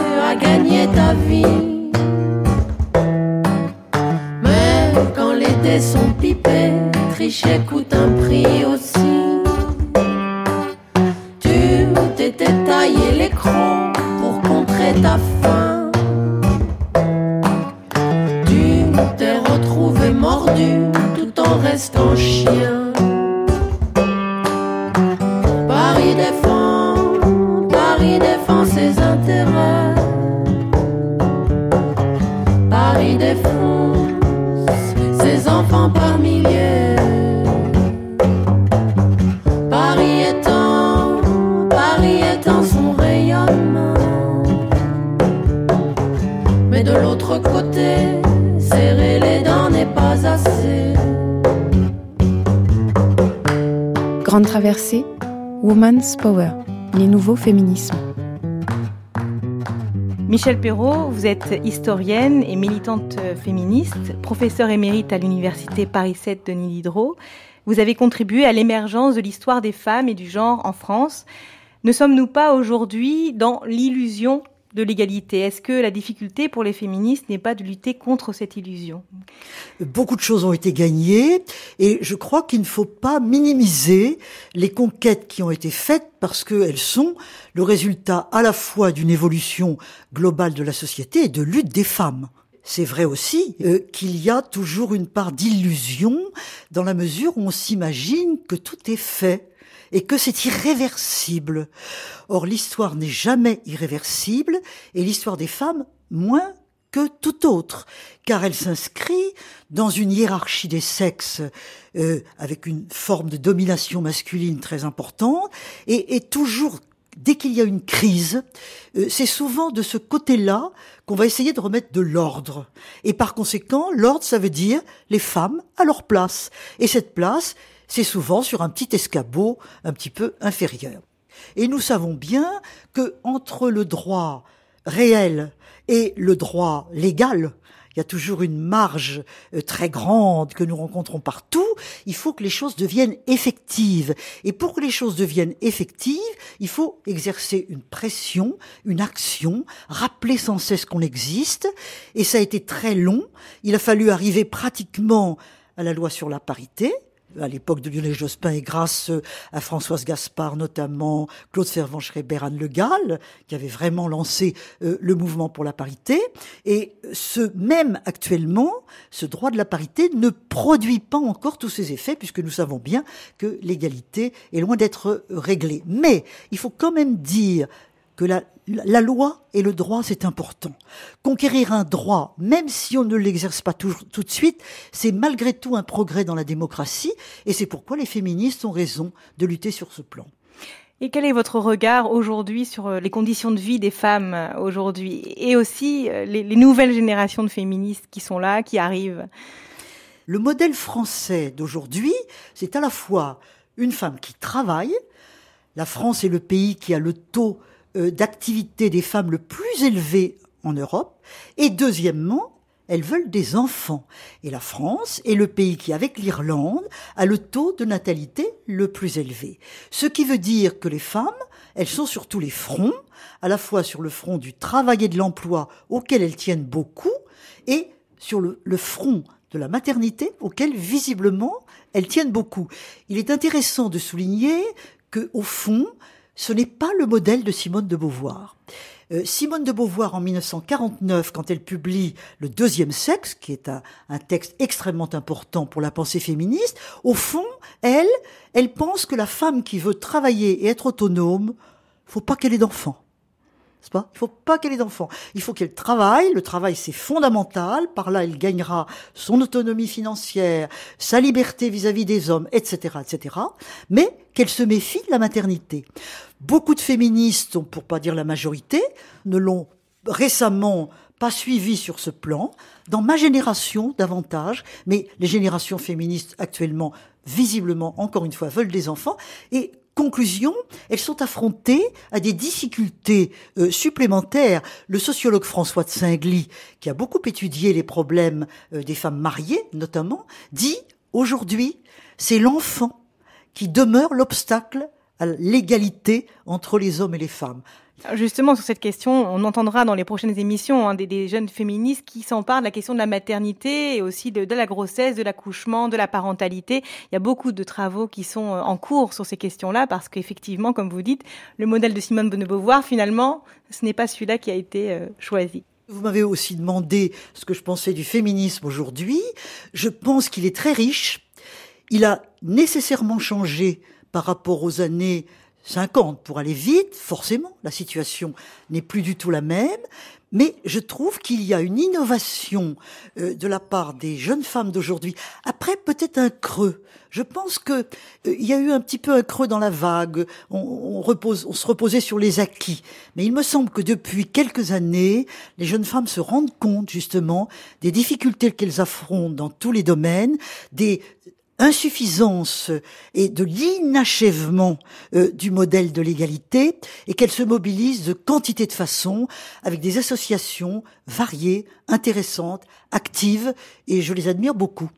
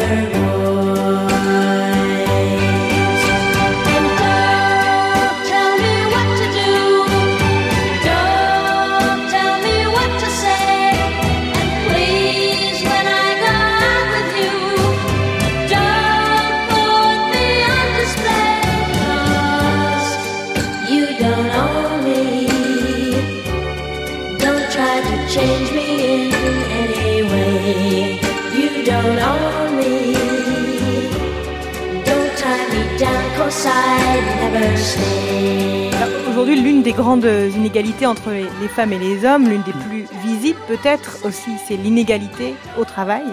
Et malgré les lois, les discours, les chartes, en France, le salaire des femmes reste encore inférieur d'un quart à celui des hommes. Euh, Rachel Silvera, vous êtes économiste, maîtresse de conférences à Paris-Ouest, Nanterre La Défense et co-directrice du MAGE, le groupe de recherche Marché du travail et genre. Vous avez publié en 2014 Un quart en moins, des femmes se battent pour en finir avec l'inégalité salariale aux éditions La Découverte. Comment expliquer cet écart persistant? Pourquoi les femmes gagnent-elles toujours 27% de moins que les hommes, Rachel Silvera. Le point de départ et pourquoi j'ai utilisé cette expression, enfin j'ai repris cette expression du quart en moins, c'est justement le fait qu'il me semble qu'on a considéré pendant longtemps que les femmes n'avaient pas nécessité de travailler, ou en tout cas, surtout, d'avoir un vrai salaire. Et du coup, je me suis intéressée à cette idée de salaire d'appoint. En regardant du côté de l'histoire, très rapidement, je ne suis pas historienne, mais tout de même ce que les penseurs économistes du 19e avaient pu euh, inscrire hein, autour de cette idée, pourquoi moins payer des femmes Pourquoi existe-t-il un salaire féminin? C'était le terme consacré début du XXe siècle. Et donc, on s'aperçoit que ce salaire d'appoint, moi je l'ai renvoyé à une seule idée toute simple. Une femme n'a pas besoin d'un vrai salaire parce qu'il y a toujours un homme pour s'occuper d'elle, le père, le conjoint bien sûr, mais aussi le frère qui pourra toujours subvenir aux besoins de ces femmes. Et on a beau avoir eu bon nombre de lois sur l'égalité, notamment salariale, il n'en reste pas moins. Aujourd'hui, tout confondu, on est encore à ce quart en moins. Alors bien sûr, dedans, il y a beaucoup de choses. Il y a des temps de travail qui sont différents. Et bien sûr, quand on dit temps partiel, on me dit toujours mais c'est pas une question de salaire. Elles travaillent moins longtemps. Pourquoi les payer autant? Sauf que quand on pense à une femme de ménage qui s'occupe de, de bureau et qui travaille très tôt le matin, très tard le soir, quand on pense aux aides à domicile, etc., on voit que en termes de temps disponible consacré au travail, les amplitudes correspondent à celles des cadres quasiment. Et donc là, qui se soucie qu'elles soient payées à mi-temps alors qu'elles souhaiteraient travailler bien davantage? Vous expliquez aussi qu'il y a toujours le soupçon de la maternité qui pèse sur le travail des femmes. Et justement, le deuxième lien avec ce qui a été dit avant, c'est bien que alors, des économistes ont parlé d'un soupçon, et j'adore cette expression, le soupçon de la maternité. Ça reflète tout. Parce que, que vous ayez eu que vous ayez actuellement ou que vous aurez des enfants, dans tous les cas de figure, il y aura un soupçon sur le fait que l'employeur finalement ne sait pas trop comment vous allez vous comporter. Allez-vous être suffisamment loyal, disponible? Et donc, on va appliquer, alors les économistes appellent ça de la discrimination statistique, pour justifier le fait qu'on va appliquer ce qui se passe en général chez les femmes, donc elles sont mères, et donc elles vont être absentes, elles vont pas être disponibles, et donc, à ce titre, ce soupçon de maternité va se traduire dans le fait que, même à poste à salaire de base égal, au fur et à mesure de la carrière, eh bien, les écarts se creusent. Il y a euh, un moins de promotion. La carrière, aujourd'hui, c'est vraiment pour les hommes. On se bat pour avoir un salaire relativement décent avec une progression tout au long de sa vie, même quand on est un ouvrier. Mais par contre, quand on est une ouvrière, et surtout quand on est une employée, rester toujours au même niveau de salaire, à savoir souvent très près du SMIC, toute sa vie, ça ne pose pas question. Oui, Michel Perrault deux, remarques d'historienne, si on veut. Euh, les femmes ont eu beaucoup de difficultés à accéder à la monnaie et au salaire. Il faut bien voir que les sociétés très anciennes euh, fonctionnaient au fond sans monnaie. Euh, c'était don contre don. Et Bien entendu, les hommes sont sortis de ce système avec le développement de la monnaie. Par contre, les femmes sont restées dedans. On considérait que euh, ce qu'elles faisaient était un contre-don euh, pour euh, finalement la protection qu'elles avaient. La deuxième remarque sur le taux du salaire, ce qui est très important me semble-t-il, dans ce que vient de dire Rachel Silvera, c'est qu'il faut distinguer entre à travail égal, salaire égal, avec cet écart qui va de 12 à 17% et qui effectivement pose un gros problème, et le fait que les femmes sont dans des professions dévalorisées avec des moindres formations, elles n'accèdent pas à toutes les formations qu'il faudrait, elles vont être dans ces métiers dits féminins, par exemple le care, le care, les, les, soins à la personne, c'est tellement important aujourd'hui, mais qui sont des secteurs où elles sont peu payées. Et ça, ça évidemment explique la grande différence de salaire entre les hommes et les femmes. La loi nous dit depuis 72, la loi française, qu'il faut l'égalité de salaire pour un travail de valeur égale. Donc, on peut, d'un point de vue du droit, comparer des emplois différents, mais à partir du moment où on va les considérer de même valeur. Et d'ailleurs, il y a des juges qui le font. Par exemple, une femme qui est responsable des ressources humaines et qui a osé se comparer à un directeur commercial.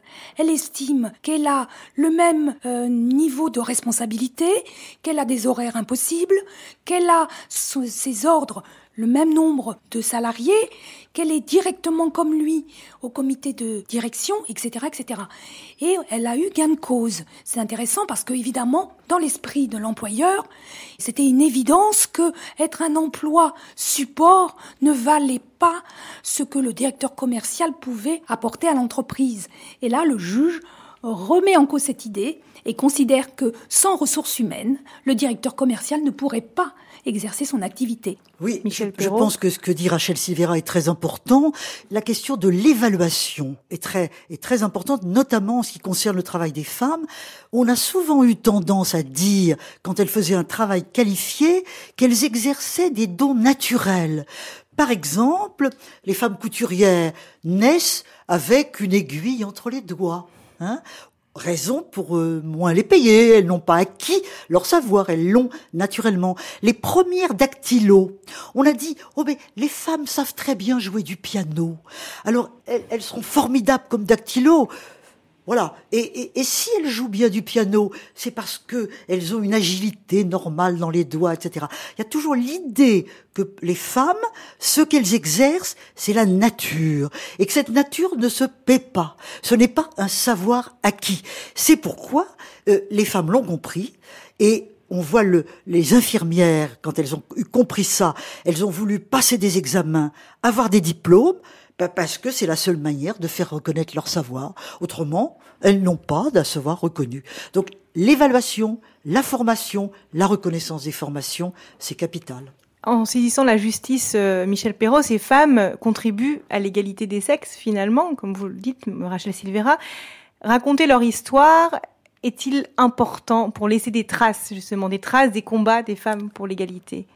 Il me semble que oui, c'est d'ailleurs pour ça que on a été nombreuses parmi les historiennes à vouloir faire l'histoire des femmes, parce que c'était une façon de sortir les femmes de l'oubli, euh, du silence auquel elles étaient confinées, et de montrer que euh, ces femmes ont résisté, qu'elles ont eu des désirs, qu'elles ont fait des actions, euh, qu'elles ont essayé de se faire entendre. Il est intéressant de saisir telle ou telle figure qui s'est révoltée, qui a, euh, je pense à Lucie Beau, dont j'ai eu l'occasion de, de, raconter l'histoire, euh, cette ouvrière de, de en soi de l'Isère, qui a, après la mort de son mari, qui probablement lui interdisait de faire quelque chose, a formé un syndicat, lancé des grèves, essayé de véritablement se faire entendre. Donc, vous avez raconté son histoire dans un livre qui s'appelle Mélancolie, ouvrière. parce que l'histoire est mélancolique en effet. Et, et, et je pense que je cite cet exemple-là, mais il y en a beaucoup d'autres, et c'est important de les faire revivre, parce que c'est aussi comprendre les rapports entre les sexes, le fonctionnement du genre, comme nous disons, qui est un problème historique essentiel. Est-ce que les luttes des femmes ouvrières ou des femmes des classes populaires n'ont pas été et ne sont pas encore plus invisibles, voire invisibilisées par la société en général, mais aussi par le mouvement féministe? Assurément elles sont invisibilisées, étant donné ce qu'est le travail des femmes. Elles étaient tout de même, surtout avant la Première Guerre mondiale, minoritaires dans le monde ouvrier, euh, et d'une part, et d'autre part, on considérait que les femmes n'avaient pas à faire grève. Voilà. Elles étaient là pour gagner un salaire qui, de toute façon, était un salaire un peu d'appoint, qu'elles gagnaient euh, jusque à leur mariage ou à la naissance du premier enfant. Elles se retiraient ensuite de la production. Donc, euh, elles étaient là pour travailler et pas pour faire grève. Donc, euh, au fond, la grève est virile, hein, et euh, les modes de subsistance d'autrefois étaient beaucoup plus féminines. Donc elles sont moins nombreuses, on les voit moins. Quand elles font grève, ça paraît bizarre. On les soutient pas toujours. Euh, elles sont très jeunes souvent, les jeunes ouvrières comme ça. Les parents disent oh là là, il faut rentrer à la maison. Toutes ces raisons font qu'effectivement on les voit moins. Mais enfin, malgré tout, euh, il y a des groupes qui sont un peu plus grévistes que d'autres. Il y en a deux notamment, les ouvrières des tabacs, parce que dans les tabacs on a un statut, c'est manufacture d'État et par conséquent, il y a une stabilité qui rapproche de la condition ouvrière masculine. Et donc, du coup, les femmes ont des comportements plus proches de ceux des hommes. Et puis, euh, le textile, et notamment le textile du sud-est de la France, ces usines de soie, de tissage de soie, de filature de la soie, qui étaient autour de Lyon, en Ardèche, en Isère, etc., où il y avait beaucoup de jeunes filles et jeunes femmes qui travaillaient dans les usines, souvent même dans des internats. Elles couchaient là parce que euh, venir de, de, de villages éloignés c'était compliqué et là il y avait véritablement une main d'œuvre jeune et qui est devenue subversive. Autour de, de 1900, on observe qu'elle n'accepte plus. Elle n'accepte plus les religieuses, par exemple, les prières dans, dans l'atelier. On les sent frémissantes. Et Lucie Beau, au fond, est un petit peu l'expression de cela. Elle est très intéressante, cette femme, parce que elle se rebelle et on peut observer que c'est moins le mouvement ouvrier qui lui a manqué, d'une certaine manière, que sa famille. Parce que la famille n'a pas compris que c'était important pour elle de faire ça. Et au fond, elle était veuve avec deux filles, et tout le monde pensait qu'il fallait d'abord qu'elle s'occupe de ses filles. Autrement dit, à travers son cas, on voit le croisement entre les difficultés familiales et un engagement public. Le privé, le public, ça se catapulte toujours pour tout le monde, mais évidemment en particulier pour les femmes. C'est ça. C'est ça, c'est ça.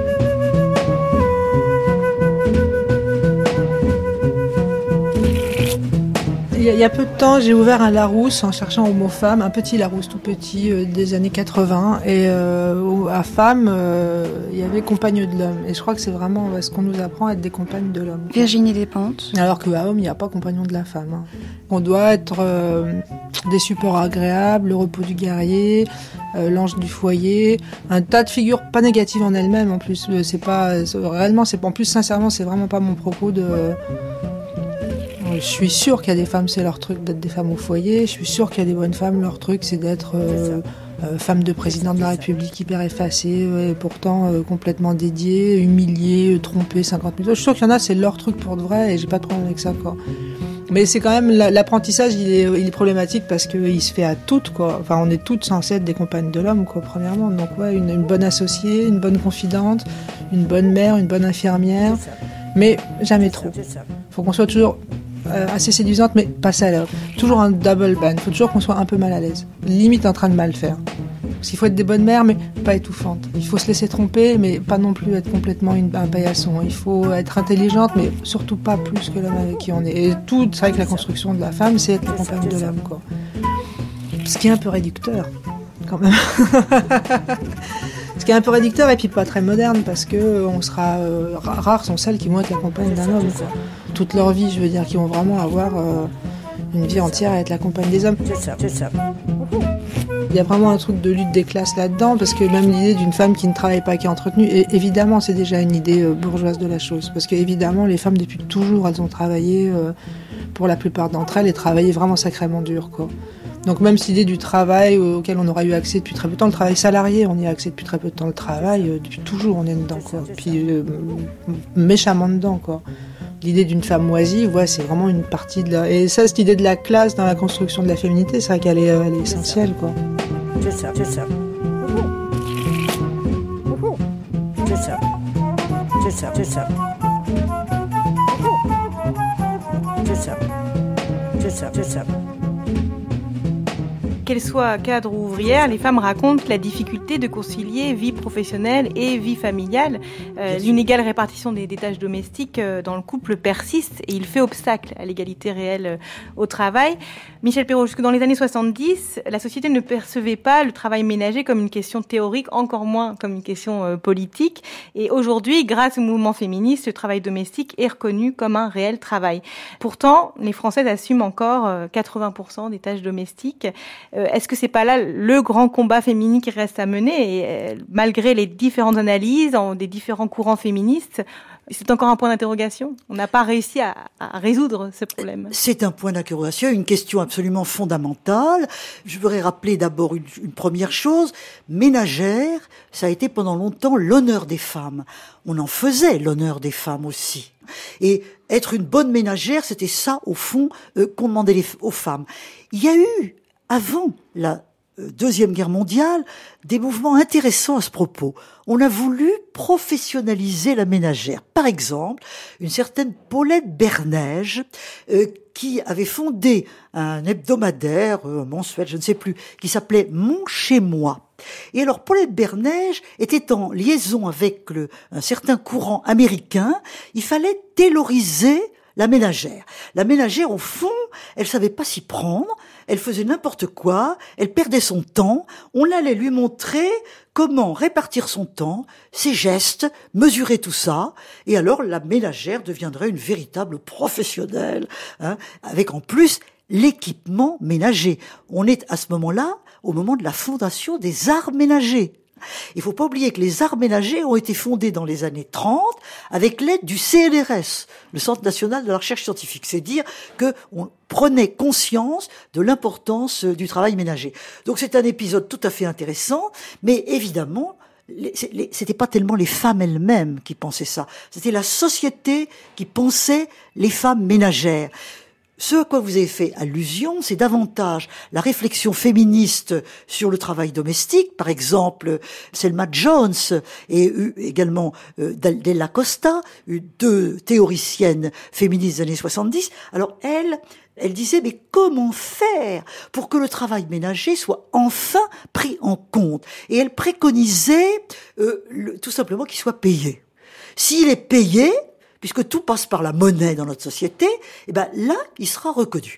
Et je me souviens fort bien de réunions euh, auxquelles je participais dans un groupe que j'avais formé avec des amis à Paris 7, le GEF, on l'appelait le groupe d'études féministes, on avait mis ça à notre programme. Est-ce que on, on va lire ces bouquins et qu'est-ce qu'on en pense? Eh bien, on avait voté là-dessus et on avait quand même voté unanimement contre. Alors pourquoi? Hein? Pourquoi? Parce qu'on s'est dit, si on subventionne les femmes pour le travail ménager, elles vont être enfermées dans ce travail ménager et elles n'en sortiront pas. Voilà. Alors donc on était on était beauvoirienne, on était disciple de Simone de Beauvoir. Simone de Beauvoir, elle, elle pensait le travail salarié comme un moyen d'autonomie et d'indépendance. On se disait, euh, ça va ressembler à une allocation familiale, elles n'en sortiront pas. Il y a eu d'autres analyses aussi euh, par les différents courants féministes, des analyses très différentes entre les féministes marxistes, et féministes matérialistes. Est-ce que vous pouvez nous raconter un peu les différentes analyses autour du travail domestique et comment arriver à l'égalité? Alors, si on prend un courant comme celui qu'incarnait Christine Delphi, euh, qui a beaucoup réfléchi sur cette question du travail ménager, qui est auteur du, de l'anime principal notamment. Oui, elle, était très très très importante euh, dans cette époque-là, les années 70-80, et elle, elle, elle disait c'est l'essentiel, c'est pas ça. L'essentiel, c'est véritablement le patriarcat le patriarcat, la domination masculine, c'est ça qui maintient les femmes euh, à la maison, et le foyer, c'est ça véritablement qui est la prison des femmes. Donc elle n'était pas du tout pour la salarisation euh, du, travail ménager. Et les féministes marxistes? Pour les féministes marxistes, en fait, l'égalité entre les hommes et les femmes adviendrait de la révolution. De la révolution. Mais bien sûr pour Marx et Engels, qui ont quand même écrit sur ces problèmes-là, le grand livre de Engels de l'origine de la famille, de la propriété privée et de l'État, euh, l'idée, c'était, pour, pour Engels, il y a eu autrefois, à l'origine des temps, un matriarcat heureux. Les femmes avaient eu le pouvoir et tout se passait bien. Mais le capitalisme s'est développé et du coup, les femmes ont perdu leur pouvoir. Supprimons le capitalisme, faisons la révolution et les femmes retrouveront leur pouvoir. C'est ça la pensée d'Engels. Encore Quand je fais de la purée mousseline, je suis sûre que tout le monde en reprend. Moi je fais un petit volcan pour mettre du jus dedans. À quoi rêvent les jeunes filles modernes? À un prince charmant qui serait paré de ces trois qualités fondamentales efficience, économie, confort. Si ce prince existe, elles le trouveront certainement au salon des arts ménagers. Madame, c'est avec raison que vous utilisez un aspirateur pour purifier l'atmosphère de votre appartement. Qui c'est qui fait la vaisselle? Faut pas que ça se perde. Qui c'est qui doit rester belle? Les mains dans la merde. Mais tout change, mais ça change. Et voici Jules qui lange les fesses de l'héritier. Il balaye, il balaye. Et bientôt, quelle merveille Il astique le plancher. Ça fait rien, on change rien.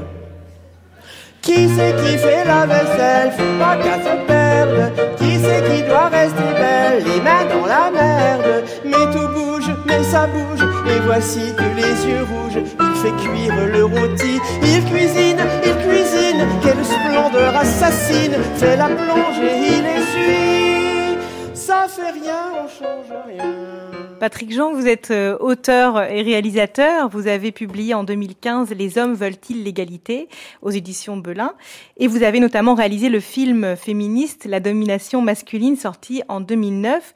Finalement, la solution évidente à l'inégale répartition du travail domestique, c'est que les hommes en fassent plus. Mais sont-ils prêts à cela? Les choses bougent si peu qu'il semble que les arrangements individuels dans le couple ne, ne soient pas suffisants, ne soient pas durables sur ces questions. Patrick Jean Alors de toute évidence, non. Parce qu'on entend beaucoup de déclarations de principe, euh, de promesses, mais quand on regarde les chiffres, on se rend compte effectivement que euh, l'évolution est, surtout dans la réduction du temps de travail des femmes, parce qu'il y a une technologie, il y a une, technique qui fait que le, travail domestique euh, est raccourci de manière générale, mais proportionnellement, la part des hommes, elle, elle ne croit pas, ou tellement peu, qu'il faudrait sans doute encore plusieurs siècles pour arriver à l'égalité. Moi, je pars toujours du principe que quand il y a deux groupes sociaux qui sont organisés dans un rapport de hiérarchie, qu'il y a des privilèges, qu'il y a un rapport de pouvoir, celui qui domine n'a jamais intérêt à remettre spontanément en question son, pouvoir et son autorité. Je pense que dans l'histoire, on n'a jamais vu un groupe social se lever un matin et dire euh, on remet en question, on remet sur la table euh, tout, tout, mon pouvoir. En général, ça prend une guerre, ça prend une révolution. Il se fait que c'est très complexe parce que le rapport de domination masculine, contrairement à d'autres rapports euh, basés sur la religion, la couleur de peau, etc., c'est tissé dans des rapports de filiation, d'alliance euh, de sentiments, d'amour, etc. Donc c'est très très compliqué. Est-ce qu'il n'y a pas aussi un travail à faire sur euh, la masculinité ou les masculinités, un, travail très intime de la part des hommes, personnel, de la part des hommes convaincus qu'il faudrait évoluer vers une égalité? Alors Oui, bien entendu, je pense que c'est la grande différence entre le travail féministe, qui est, qui est, vraiment un travail politique, collectif. Je pense que pour un homme, le, cette remise en question, elle est d'abord individuelle. C'est déconstruire en soi la légitimité d'un pouvoir qui est injuste. Et, et le problème, c'est que ça s'inscrit tellement dans notre, dans notre psyché que même quand on le veut, quand on travaille dessus, euh, comme c'est mon cas depuis des années, ça colle, ça reste. Qu'est-ce qui euh, colle, qui reste? Alors, l'exemple que je donne souvent, c'est si on m'offre un livre, s'il est écrit par un homme, je vais lui attribuer spontanément plus de valeur que s'il est écrit par une femme. Alors il y a en moi un être rationnel qui immédiatement vient à la rescousse, il dit ben non, regarde, toutes les, les, parmi les auteurs qui t'ont le plus influencé, il y a essentiellement des femmes. Mais le premier réflexe conditionné, c'est de me dire ah, c'est une femme. Et ça, malgré euh, 10, 15 ans que je travaille là-dessus, je me rends compte que, que ça reste, que ça colle. Je n'arrive pas, je, je n'ai pas encore trouvé l'outil. Alors c'est pas grave parce que l'être euh, raisonnable chez moi sur ce sujet-là, en tout cas, il est plus puissant que l'autre. Mais n'empêche que c'est intéressant d'observer ça et de voir à quel point, euh, une fois que c'est que c'est inscrit, c'est extrêmement difficile de le déconstruire. C'est pour ça que moi je considère que chez les hommes, c'est vraiment un travail personnel, quasiment spirituel. C'est une, une manière de se regarder au monde qui est, qui est différent, qui consiste contrairement à ce que la, ce à quoi la société aujourd'hui, notre culture nous invite, à nous considérer comme des, comme des êtres meubles, des êtres plastiques qui peuvent changer. La congruité est très valorisée dans notre société. Hein. Souvent, on entend dire euh, ah mais ce type-là, euh, ah je suis pas d'accord avec lui. C'est vrai qu'il dit des choses qui sont pas. Mais quand même, ça fait 30 ans qu'il est euh, est congru. Ça fait 30 ans qu'il dit la même chose. Il faut moins lui reconnaître cela. Ben non, il n'y a rien de louable à dire des bêtises pendant 30 ans. Ce qui est louable, c'est de changer. Au contraire, c'est d'être meuble. Et, et cette idée-là, je pense que ça en fait partie. Et ça ne peut venir que pour des raisons éthiques. Et le problème, c'est qu'aujourd'hui, bah, l'éthique n'est pas très très à la mode. On nous dit qu'elle est très difficile à vendre. Et donc on nous invite plutôt à réfléchir en termes d'avantages. On nous dit qu'il faudrait trouver des avantages pour les hommes. Les hommes souffrent dans ce système-là. Ils souffrent de l'inégalité, nous dit-on. Hein, euh, et il faudrait trouver des avantages pour les convaincre de changer. Ben, bien entendu que non. Alors bien sûr que des hommes peuvent souffrir au travail ou ailleurs, mais on ne souffre pas du fait d'être dominant, on ne souffre pas du fait d'avoir des privilèges. Ça, ce n'est pas vrai. Et donc, je pense que ça, c'est une stratégie qui, ne peut pas tenir la route. La seule qui puisse tenir la route, c'est de dire il faut, il faut rebattre les cartes simplement parce que la situation est injuste. Et ça, ça prend du temps. C'est un, c'est un rapport de force. Concernant le travail domestique, personnellement, est-ce que vous avez aussi eu des résistances? Est-ce qu'il y a des choses qui sont encore à travailler ben, Évidemment, moi je suis hétérosexuel, donc évidemment, dès qu'on on, on vit avec une femme, la question se pose. Et voilà, j'ai pas toujours été exemplaire sur le sujet. Moi, je ne viens pas du tout d'un milieu féministe. J'ai découvert ça petit à petit. Et donc j'ai grandi en tant que jeune adulte avec les stéréotypes euh, comme tout le monde. Et puis, et puis encore aujourd'hui, je fonctionne comme tout le monde. Ça veut dire que je peux aussi avoir, en tant qu'homme, on, on, a beaucoup de, de stratégies. Stratégie d'évitement, dire tiens, je vais faire ça, mais je le ferai dans 20 minutes. En sachant que dans les 20 minutes, il y a des petites mains qui passent par là. Et voilà, donc toutes ces choses-là, bien sûr que, je les connais au quotidien. Et il faut pouvoir en parler. Et échanger avec... Je pense que c'est cette question-là, on peut avancer vite si on, le fait main dans la main et qu'on reconnaît qu'on dit à l'autre oui, c'est vrai, j'ai une difficulté, travaillons-le, et, et euh, si je laisse quelque chose de côté, ne le fais pas à ma place, et remets-moi à ma place quand j'en ai besoin. Et puis il y a des outils, je pense qu'on a aussi besoin de garde-fous, d'outils extérieurs à nous, parce que notre vision des choses, elle est extrêmement subjective, donc on va toujours survaloriser le travail qu'on fait, le temps qu'on y passe, et donc des outils euh, comme une, une, feuille sur le frigo, par exemple, c'est quelque chose qui, c'est comme la parité, ce sont des, des outils qui nous permettent de voir à chaque instant où on en est, et euh, le but n'est pas d'avoir des petites cases sur, sur la feuille. Le but, c'est d'arriver finalement à, à, des attitudes, à des modifications de nos réflexes conditionnés, parce que je crois que c'est comme ça qu'il faut le voir. Ce sont des réflexes conditionnés. Et c'est quelque chose qui se travaille au jour le jour, surtout quand il y a des enfants. Idéalement, ce qu'il y a à remettre en question, c'est l'idée même qu'il y ait dans un couple, quand on vit dans un couple hétérosexuel, qu'il y ait même un homme et une femme que ce soit par rapport aux enfants, par rapport à, à tout d'ailleurs, par rapport au salaire, euh, je pense que c'est ça le but. C'est une utopie pour l'instant, mais c'est ça le but à atteindre, c'est de se dire arrêtons de penser qu'il y a euh, une différence de, sexe et de genre entre nous, et essayons de nous penser comme des êtres humains qui doivent, euh, qui partagent un bout de vie ensemble. C'est sûr que on vit dans une culture qui nous pousse à penser exactement le contraire. Donc c'est un, c'est un travail de tous les jours, mais je pense que c'est un travail qui peut être extrêmement jouissif. Moi, il m'est arrivé à certains moments de comprendre tout à coup quelque chose. Hein. Souvent, on résiste et puis hop, on se met à comprendre quelque chose. C'est souvent la lecture de, de travaux et dans, quasiment d'en pleurer de joie de, de sentir qu'on avait allumé quelque chose en moi. Et je pense que ça, c'est quelque chose que j'essaie de, de partager avec d'autres hommes, en- parce qu'on leur, on, on leur fait croire que c'est douloureux. Patrick Jean, est-ce que vous vous définissez comme féministe? Non.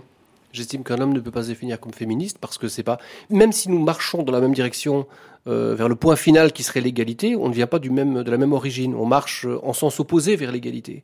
Il y a une expression qui est difficile à traduire en, français, c'est le l'empowerment. On parle d'empowerment des femmes, c'est-à-dire l'augmentation du pouvoir des femmes sur, sur elles-mêmes et sur le monde. Euh, l'empowerment des femmes nécessite le disempowerment des hommes. Et ça, c'est une chose qui est difficile à- à faire passer. Si on regarde une assemblée politique, chaque fois qu'une femme va prendre un siège, elle va prendre un siège qui était occupé par un homme qui aurait bien voulu y rester, ou bien d'autres hommes auraient bien voulu succéder à celui-ci. Et donc, euh, bah, ce qu'elle va gagner, un homme doit le lâcher. Euh, le temps de travail dans les tâches ménagères, c'est très clair. Chaque fois que des femmes vont lâcher du temps de tâches ménagères, ça veut dire que les hommes vont devoir lâcher, eux, du temps de loisirs.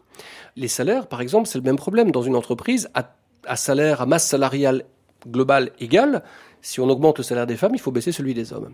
Et donc ça veut dire que dans ce partage du pouvoir, dans cette notion même du pouvoir, qui sans doute doit être remise en question aussi, je pense, de manière plus globale, eh bien, il faut que nous, les hommes, on accepte de lâcher ce pouvoir sur le monde pour gagner, et sur les autres, et sur les femmes, pour gagner peut-être plus de pouvoir sur nous-mêmes. Mais plus de pouvoir sur soi-même, euh, ça n'a pas une grande valeur. On est dans quelque chose qui est euh, de l'ordre de l'éthique ou de la forme de spiritualité laïque, mais c'est pas, ça ne va pas au-delà. Donc c'est très difficile aujourd'hui à, à faire passer cette idée. Alors si vous n'êtes pas féministe, qu'est-ce que vous êtes? Alors je, je, je dis pro-féministe, c'est-à-dire en tant qu'homme. euh, Vous soutenez la lutte des, des voilà. droits des femmes. Euh, oui, oui, oui. Je, je pense que le, je pense que le travail du, du, du pro-féministe, c'est d'abord de dire elles ont raison. En tant qu'homme, je dois reconnaître qu'elles ont raison et que donc j'ai tort dans un certain nombre de mes comportements. Et puis, je pense que le travail qu'on peut faire, ce n'est pas de, nous assembler, de lutter en disant qu'on va changer euh, les modes de pensée, les lois, etc. Il commencer par soi-même. Mais à côté de ça, peut-être révéler nos stratégies. Et euh, sans se flageller, il ne s'agit pas de s'humilier en place publique en disant je suis mauvais. Non, c'est pas ça. Je pense pas. D'ailleurs, moi, les, femmes m'intéressent pas spécialement. Je pense pas qu'elles soient meilleures que les hommes. Il, se fait qu'on a deux groupes sociaux qui sont dans un rapport hiérarchique qui est totalement injuste. Mais c'est ça la question. Donc il ne s'agit pas de se, flageller, mais de dire oui, effectivement, je, je fonctionne dans un système social. Je suis un agent social. Et à ce titre, il y a des choses qui ne vont pas et je suis bien placé pour les observer. Et donc quand je vous dis, par exemple, par rapport à ce livre euh, reçu par un homme ou par une femme, j'en suis pas fier, évidemment. Mais je n'ai pas honte de dire que ce, ce réflexe-là a été inscrit en moi. Euh, la question, c'est qu'est-ce qu'on en fait aujourd'hui? C'est ça la question. Vous pensez à d'autres réflexes comme cela? Oui, j'ai mis très longtemps, par exemple, à ne pas me sentir un super-héros quand je lavais les toilettes. C'est-à-dire, c'est extraordinaire que vous Ah le mais fassiez. euh, tout à coup, oui, que- que- que- que- que- quel homme bien je suis, je lave les toilettes. Euh, ben, ça prend du temps pour se nettoyer justement pour le coup de, de ce type d'idée qui vous colle à la peau, bien sûr. Parce qu'en plus, quand, quand vous êtes un homme, le piège, c'est de se dire ah mais je suis un type formidable, je suis du côté des opprimés, je suis le meilleur des hommes. Et évidemment, il y a toute une pensée qui nous y invite en nous laissant croire que euh, les méchants hommes, ceux qui sont vraiment dominants, violents, etc., ce sont les autres.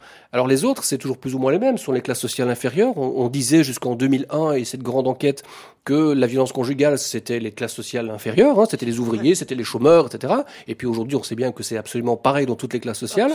Et puis on continue à dire, ah mais les méchants, ce sont alors les migrants, euh, les arabes, les musulmans, les africains, c'est selon, mais c'est toujours les autres. Et euh, en dénonçant, ce qui peut être dénoncé d'ailleurs, parce qu'évidemment le patriarcat il est, il est universel, mais en dénonçant l'autre, on obère le travail qu'il y a à faire sur soi-même, qui est parfois tout aussi important.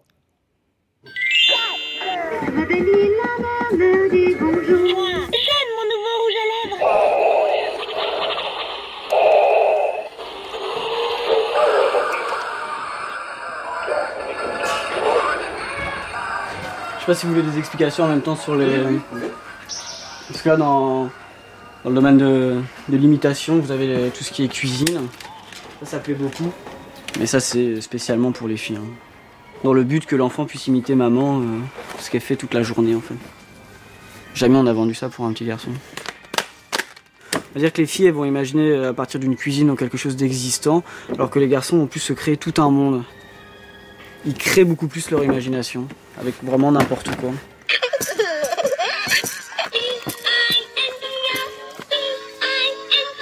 Et enfin là on arrive au déguisement pour les petites filles. Et donc là on est toujours dans les princesses, pour être la plus belle au bal. Chez les garçons, il y a, les héros, il y a l'espace, il y a, police, euh, cowboy. Chez les filles, ça reste toujours principalement princesse. Voilà, vu que c'est des princesses, les princesses n'ont pas de pouvoirs spéciaux.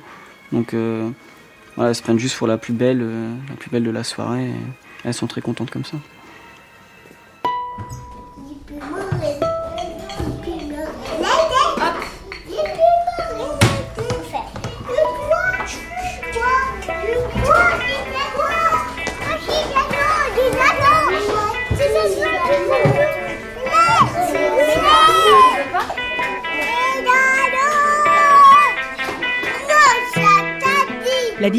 Travail salarié et du travail domestique selon les sexes est un apprentissage qui vient très tôt.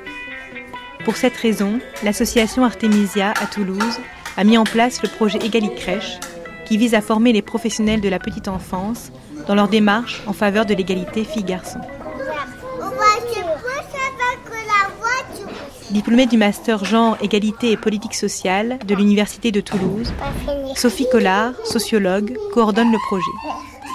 On sait qu'il euh, y a beaucoup de recherches en sociologie, en sciences de l'éducation, en psychologie qui démontrent que déjà dès le premier âge, on commence à avoir des attentes particulières selon le sexe de l'enfant. Qui a ces attentes C'est les parents bien entendu, mais aussi les professionnels qui les entourent et donc les professionnels dans les crèches. Et donc du coup, on souhaite agir dès le départ, c'est-à-dire éviter de transmettre des stéréotypes et des préjugés. Donc l'objectif d'Egali Crèche, c'est vraiment d'ouvrir le champ des possibles en prouvant par exemple aux professionnels de la petite enfance que ben, malgré leur volonté inconsciemment, ces professionnels se comportent différemment selon le, sexe de l'enfant et que ça entraîne petit à petit des, des différences qui créent des inégalités par la suite. T'as bien dormi, Maram? Ouais. Tu prends ta panière? Par exemple, pour un enfant, le proposer euh, uniquement aux filles euh, de jouer euh, à des jeux d'imitation tels que poupées, dinettes, et ne pas proposer cette activité-là aux garçons limite le développement psycho-affectif des petits garçons. Et la poupée permet énormément ça. Un enfant, lorsqu'il joue la poupée, souvent il dit la, poupée, elle a, elle faim, elle a froid, elle est fatiguée, elle est triste. En fait, il est en train d'exprimer son besoin et son ressenti à ce moment-là. Donc, on entend après par la suite, les garçons, ils savent pas euh, s'exprimer, euh, ils savent pas dire ce dont ils ont besoin. Ça commence aussi dès le premier âge, puisque on les encourage pas, on les sollicite pas à développer ces compétences-là. On chronomètre aussi le, les temps d'échange avec euh, les parents, avec les mères ou avec les pères. Dans cette crèche, on a le temps d'échange est six fois plus long avec les mères qu'avec les pères. On donne beaucoup plus d'informations aux mères euh, qu'aux pères. Et le traditionnel vous dirait à la maman que euh, il a bien dormi, qu'il a dormi de telle heure à telle heure. Sous-entendu, on ne fait pas confiance au père alors qu'il vient chercher l'enfant pour du coup gérer l'éducation de son enfant. Elle est trop grande. Je vais l'enlever. Tu l'enlèves toi Ma poupée. C'est ma poupée. Nelly. Depuis plusieurs semaines, Sophie s'est installée à la crèche des Pyrénées, à Colomiers, près de Toulouse. Le projet s'inscrit dans une recherche-action. Après avoir repéré les inégalités entre filles et garçons dans l'organisation et le fonctionnement de la crèche, Sophie propose aux professionnels des pistes afin d'agir pour un développement équitable des filles comme des garçons. C'est vrai qu'au lever des siestes, vous nous aviez fait remarquer que parfois on peut plus coiffer les petites filles, prendre soin d'elles. Alors euh, je sais qu'il y a une ou deux fois, euh, ben, on prenait un peigne, euh, petit garçon, ben attends toi aussi, je vais te coiffer, je vais te passer un petit coup de peigne, pour pouvoir aussi s'autoriser à coiffer les petits garçons et non pas juste les petites filles. Au-delà aussi de la coiffure, enfin de moment de coiffer, c'est aussi ce qu'on dit à ce moment-là. Oui. En fait. Prendre soin de l'autre et dire bah, tiens t'es jolie je vais te faire une belle couette ou tu vas être bien coiffée etc c'est ça au final euh. du coup le petit garçon si on le coiffe pas eh ben on est euh, pas amené à lui dire euh, tiens t'as une belle coiffure. Eh oui. En tout cas, moi, pour ma part, l'autre fois, je sais plus à qui j'ai dit tu es beau, je crois que c'était avec les, avec les cannelles, Annie, je sais plus si vous... Oui, c'était Thibaut. On dit, tu es beau. Ah. En plaisantant, et du coup, je regardais l'équipe, on a, tu es beau. Et donc, du coup, maintenant, on s'autorise peut-être plus à dire. À complimenter les garçons, ouais. Sur, la, notion de beauté, quoi. Et dans le contraire, à dire aux filles, tu es forte. je sais qu'il y a pas très longtemps, il y a une petite fille qui est arrivée avec euh, son. Elle a un repas qu'elle amène, et du coup, elle portait le repas, et euh, elle était avec son papa, et je lui dis, ah, tu es forte. Et Et là, j'ai un sourire qui, qui m'est, enfin, c'est sorti tout seul et euh, vraiment après, je me suis dit ah bon, c'est bien la preuve qu'on a, voilà, on s'améliore. euh, parce que c'est c'est vrai qu'on se rend compte que le tu es fort, on va le dire beaucoup à un garçon, pas trop à une fille quoi. Je souris parce que euh, il y a eu euh, un mouvement de grève et euh, donc il y a des parents qui n'avaient pas été informés de, de quelque chose. Donc on a dû les appeler au téléphone et j'ai fait la réflexion à Julien que euh, ben ouais j'ai pris tous les numéros de téléphone des mamans et j'ai appelé toutes les mamans. En raccrochant sur le dernier numéro je dis à Julien voilà je suis pas du tout illégale crèche parce que j'ai décidé d'appeler toutes les mamans. Mais parce que c'est en fait c'est les mamans nous disent appelez-nous à, à, à nous. Donc du coup ben voilà j'ai appelé les mamans. Mais bon j'aurais pu appeler les papas. Un, un sur deux. Un sur deux, ouais. Mais après, le fait déjà de s'en rendre compte, c'est déjà le début du chemin. Donc là aujourd'hui on est sur l'atelier euh, jouet. Euh, mardi on a proposé un jeu dit masculin, donc euh, un train, un jeu de train, un, ballon et un garage. Et puis on a proposé à quatre filles euh, de euh, de- d'y jouer, et puis après quatre garçons, et puis deux filles et des garçons, et puis euh, vos collègues ont observé ce qui s'est passé. Et elles ont bien vu que du coup euh, filles et garçons circulaient pas de la même façon, échangeaient pas de la même façon avec vous, euh, voilà. Donc du coup, on peut vous proposer la même expérience, mais cette fois-ci peut-être avec des jeux dits féminins. Donc euh, on pourrait se mettre dans un petit coin là de cet espace et puis euh, proposer euh, que, euh, par exemple, je sais pas, un coin poupée, un coin comme comme vous dites Dinette, un coin pour laver le poupon et puis on, le sac à main, ouais, parfait. Ouais. Même si on a vu quand même pas mal de petits garçons euh, jouer avec le, Oui, le ils sac à main. Ça, ils, Ils aiment bien, ça. ouais. ouais. Ils mettent les voitures Ouais, ouais, c'est ça. Ils détournent le jeu. Alors ça, on va observer aussi. Est-ce que le jeu est détourné ou est-ce qu'il est utilisé Ouais. euh, de la façon classique qu'on le voit? L'objectif est que du coup, vous puissiez observer vous-même tout ça.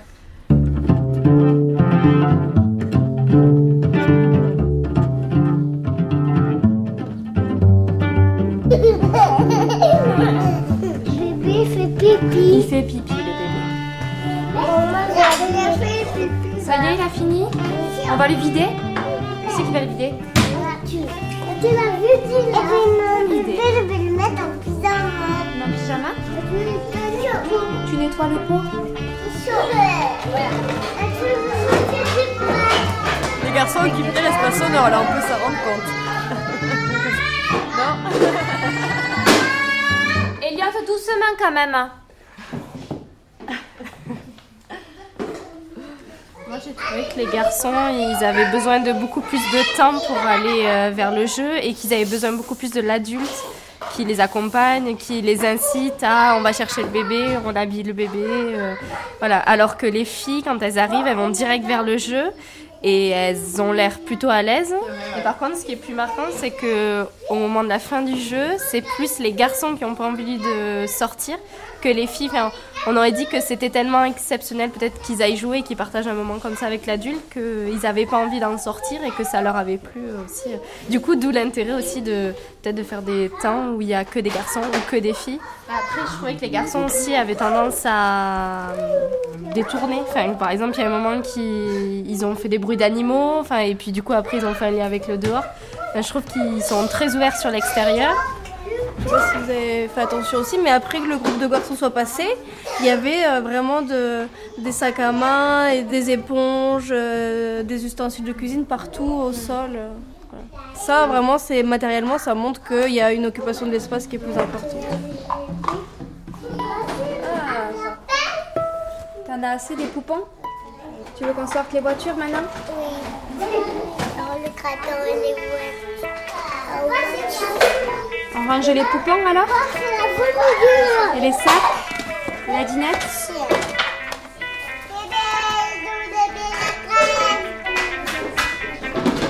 Il y a, pour certains professionnels et, ou même parents, euh, il peut y avoir des certaines résistances et réticences de la part de parents. Et les professionnels nous ont euh, rapporté euh, des discours des parents qui étaient offusqués et qui arrivaient à la crèche, euh, des pères essentiellement, qui arrivent à la crèche en voyant leur fils jouer à la poupée et qui sont scandalisés et qui disent aux professionnels, euh, il est hors de question euh, que mon enfant euh, joue à cette activité-là.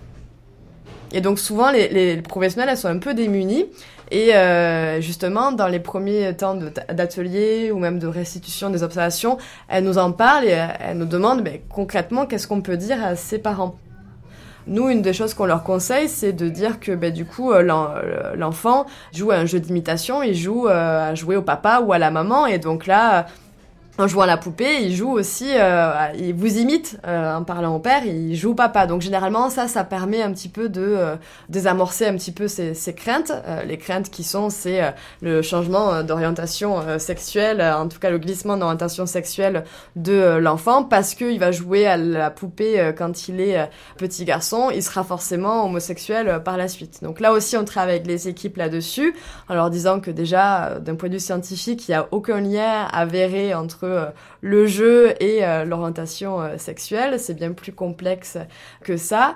On essaye aussi de euh, d'expliquer aux professionnels qu'on est dans une société hétéronormée où du coup, tout ce qu'on considère comme étant naturel, euh, biologique, ben, finalement, c'est bien souvent des construits sociaux et qu'il faut aussi essayer de, de dépasser ça, même si on dit, ben, j'ai rien contre les homosexuels. dans la passe commune, on, on se dit aussi, oui, mais bon, c'est quand même pas normal, naturel, c'est bizarre. On s'est un peu censuré, auto-censuré au départ du projet avec le, terme genre. Et donc, on s'est posé la question, est-ce qu'on utilise ce terme dans la communication ou est-ce qu'on l'utilise plus dans l'accompagnement pour du coup expliquer ce qu'est vraiment le, genre hein? Le genre, c'est la construction sociale du masculin et du féminin, c'est la différence entre le sexe biologique et le sexe euh, social.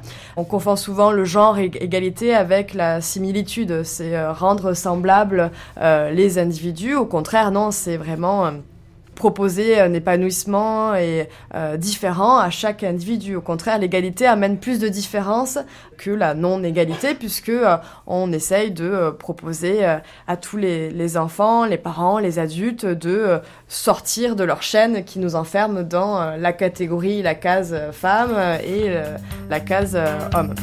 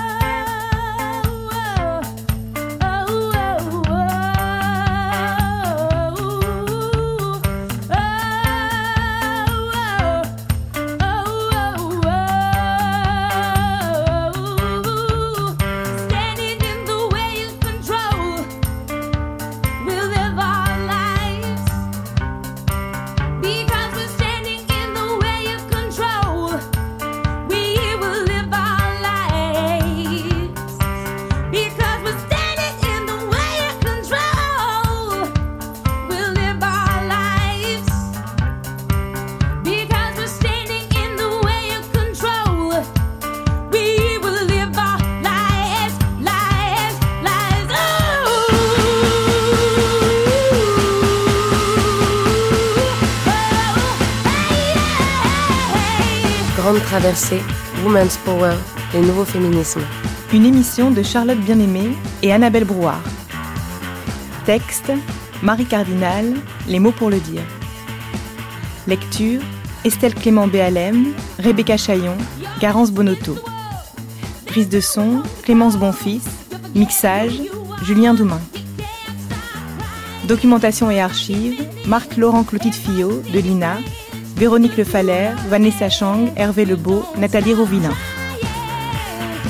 Merci au collectif La Barbe, Prenons la Une, Bas les Pattes et Femmes en lutte 93. Merci à Michel Perrault, Rachel Silvera, Patrick Jean, Sophie Collard, Dorine Meurant, à l'association Artemisia et à la crèche des Pyrénées de Colonie. Merci à Céline Bessière et Virginie Descoutures. Vous pouvez réécouter et podcaster cette émission sur le site franceculture.fr. Demain, deuxième volet, Nos corps, nos choix.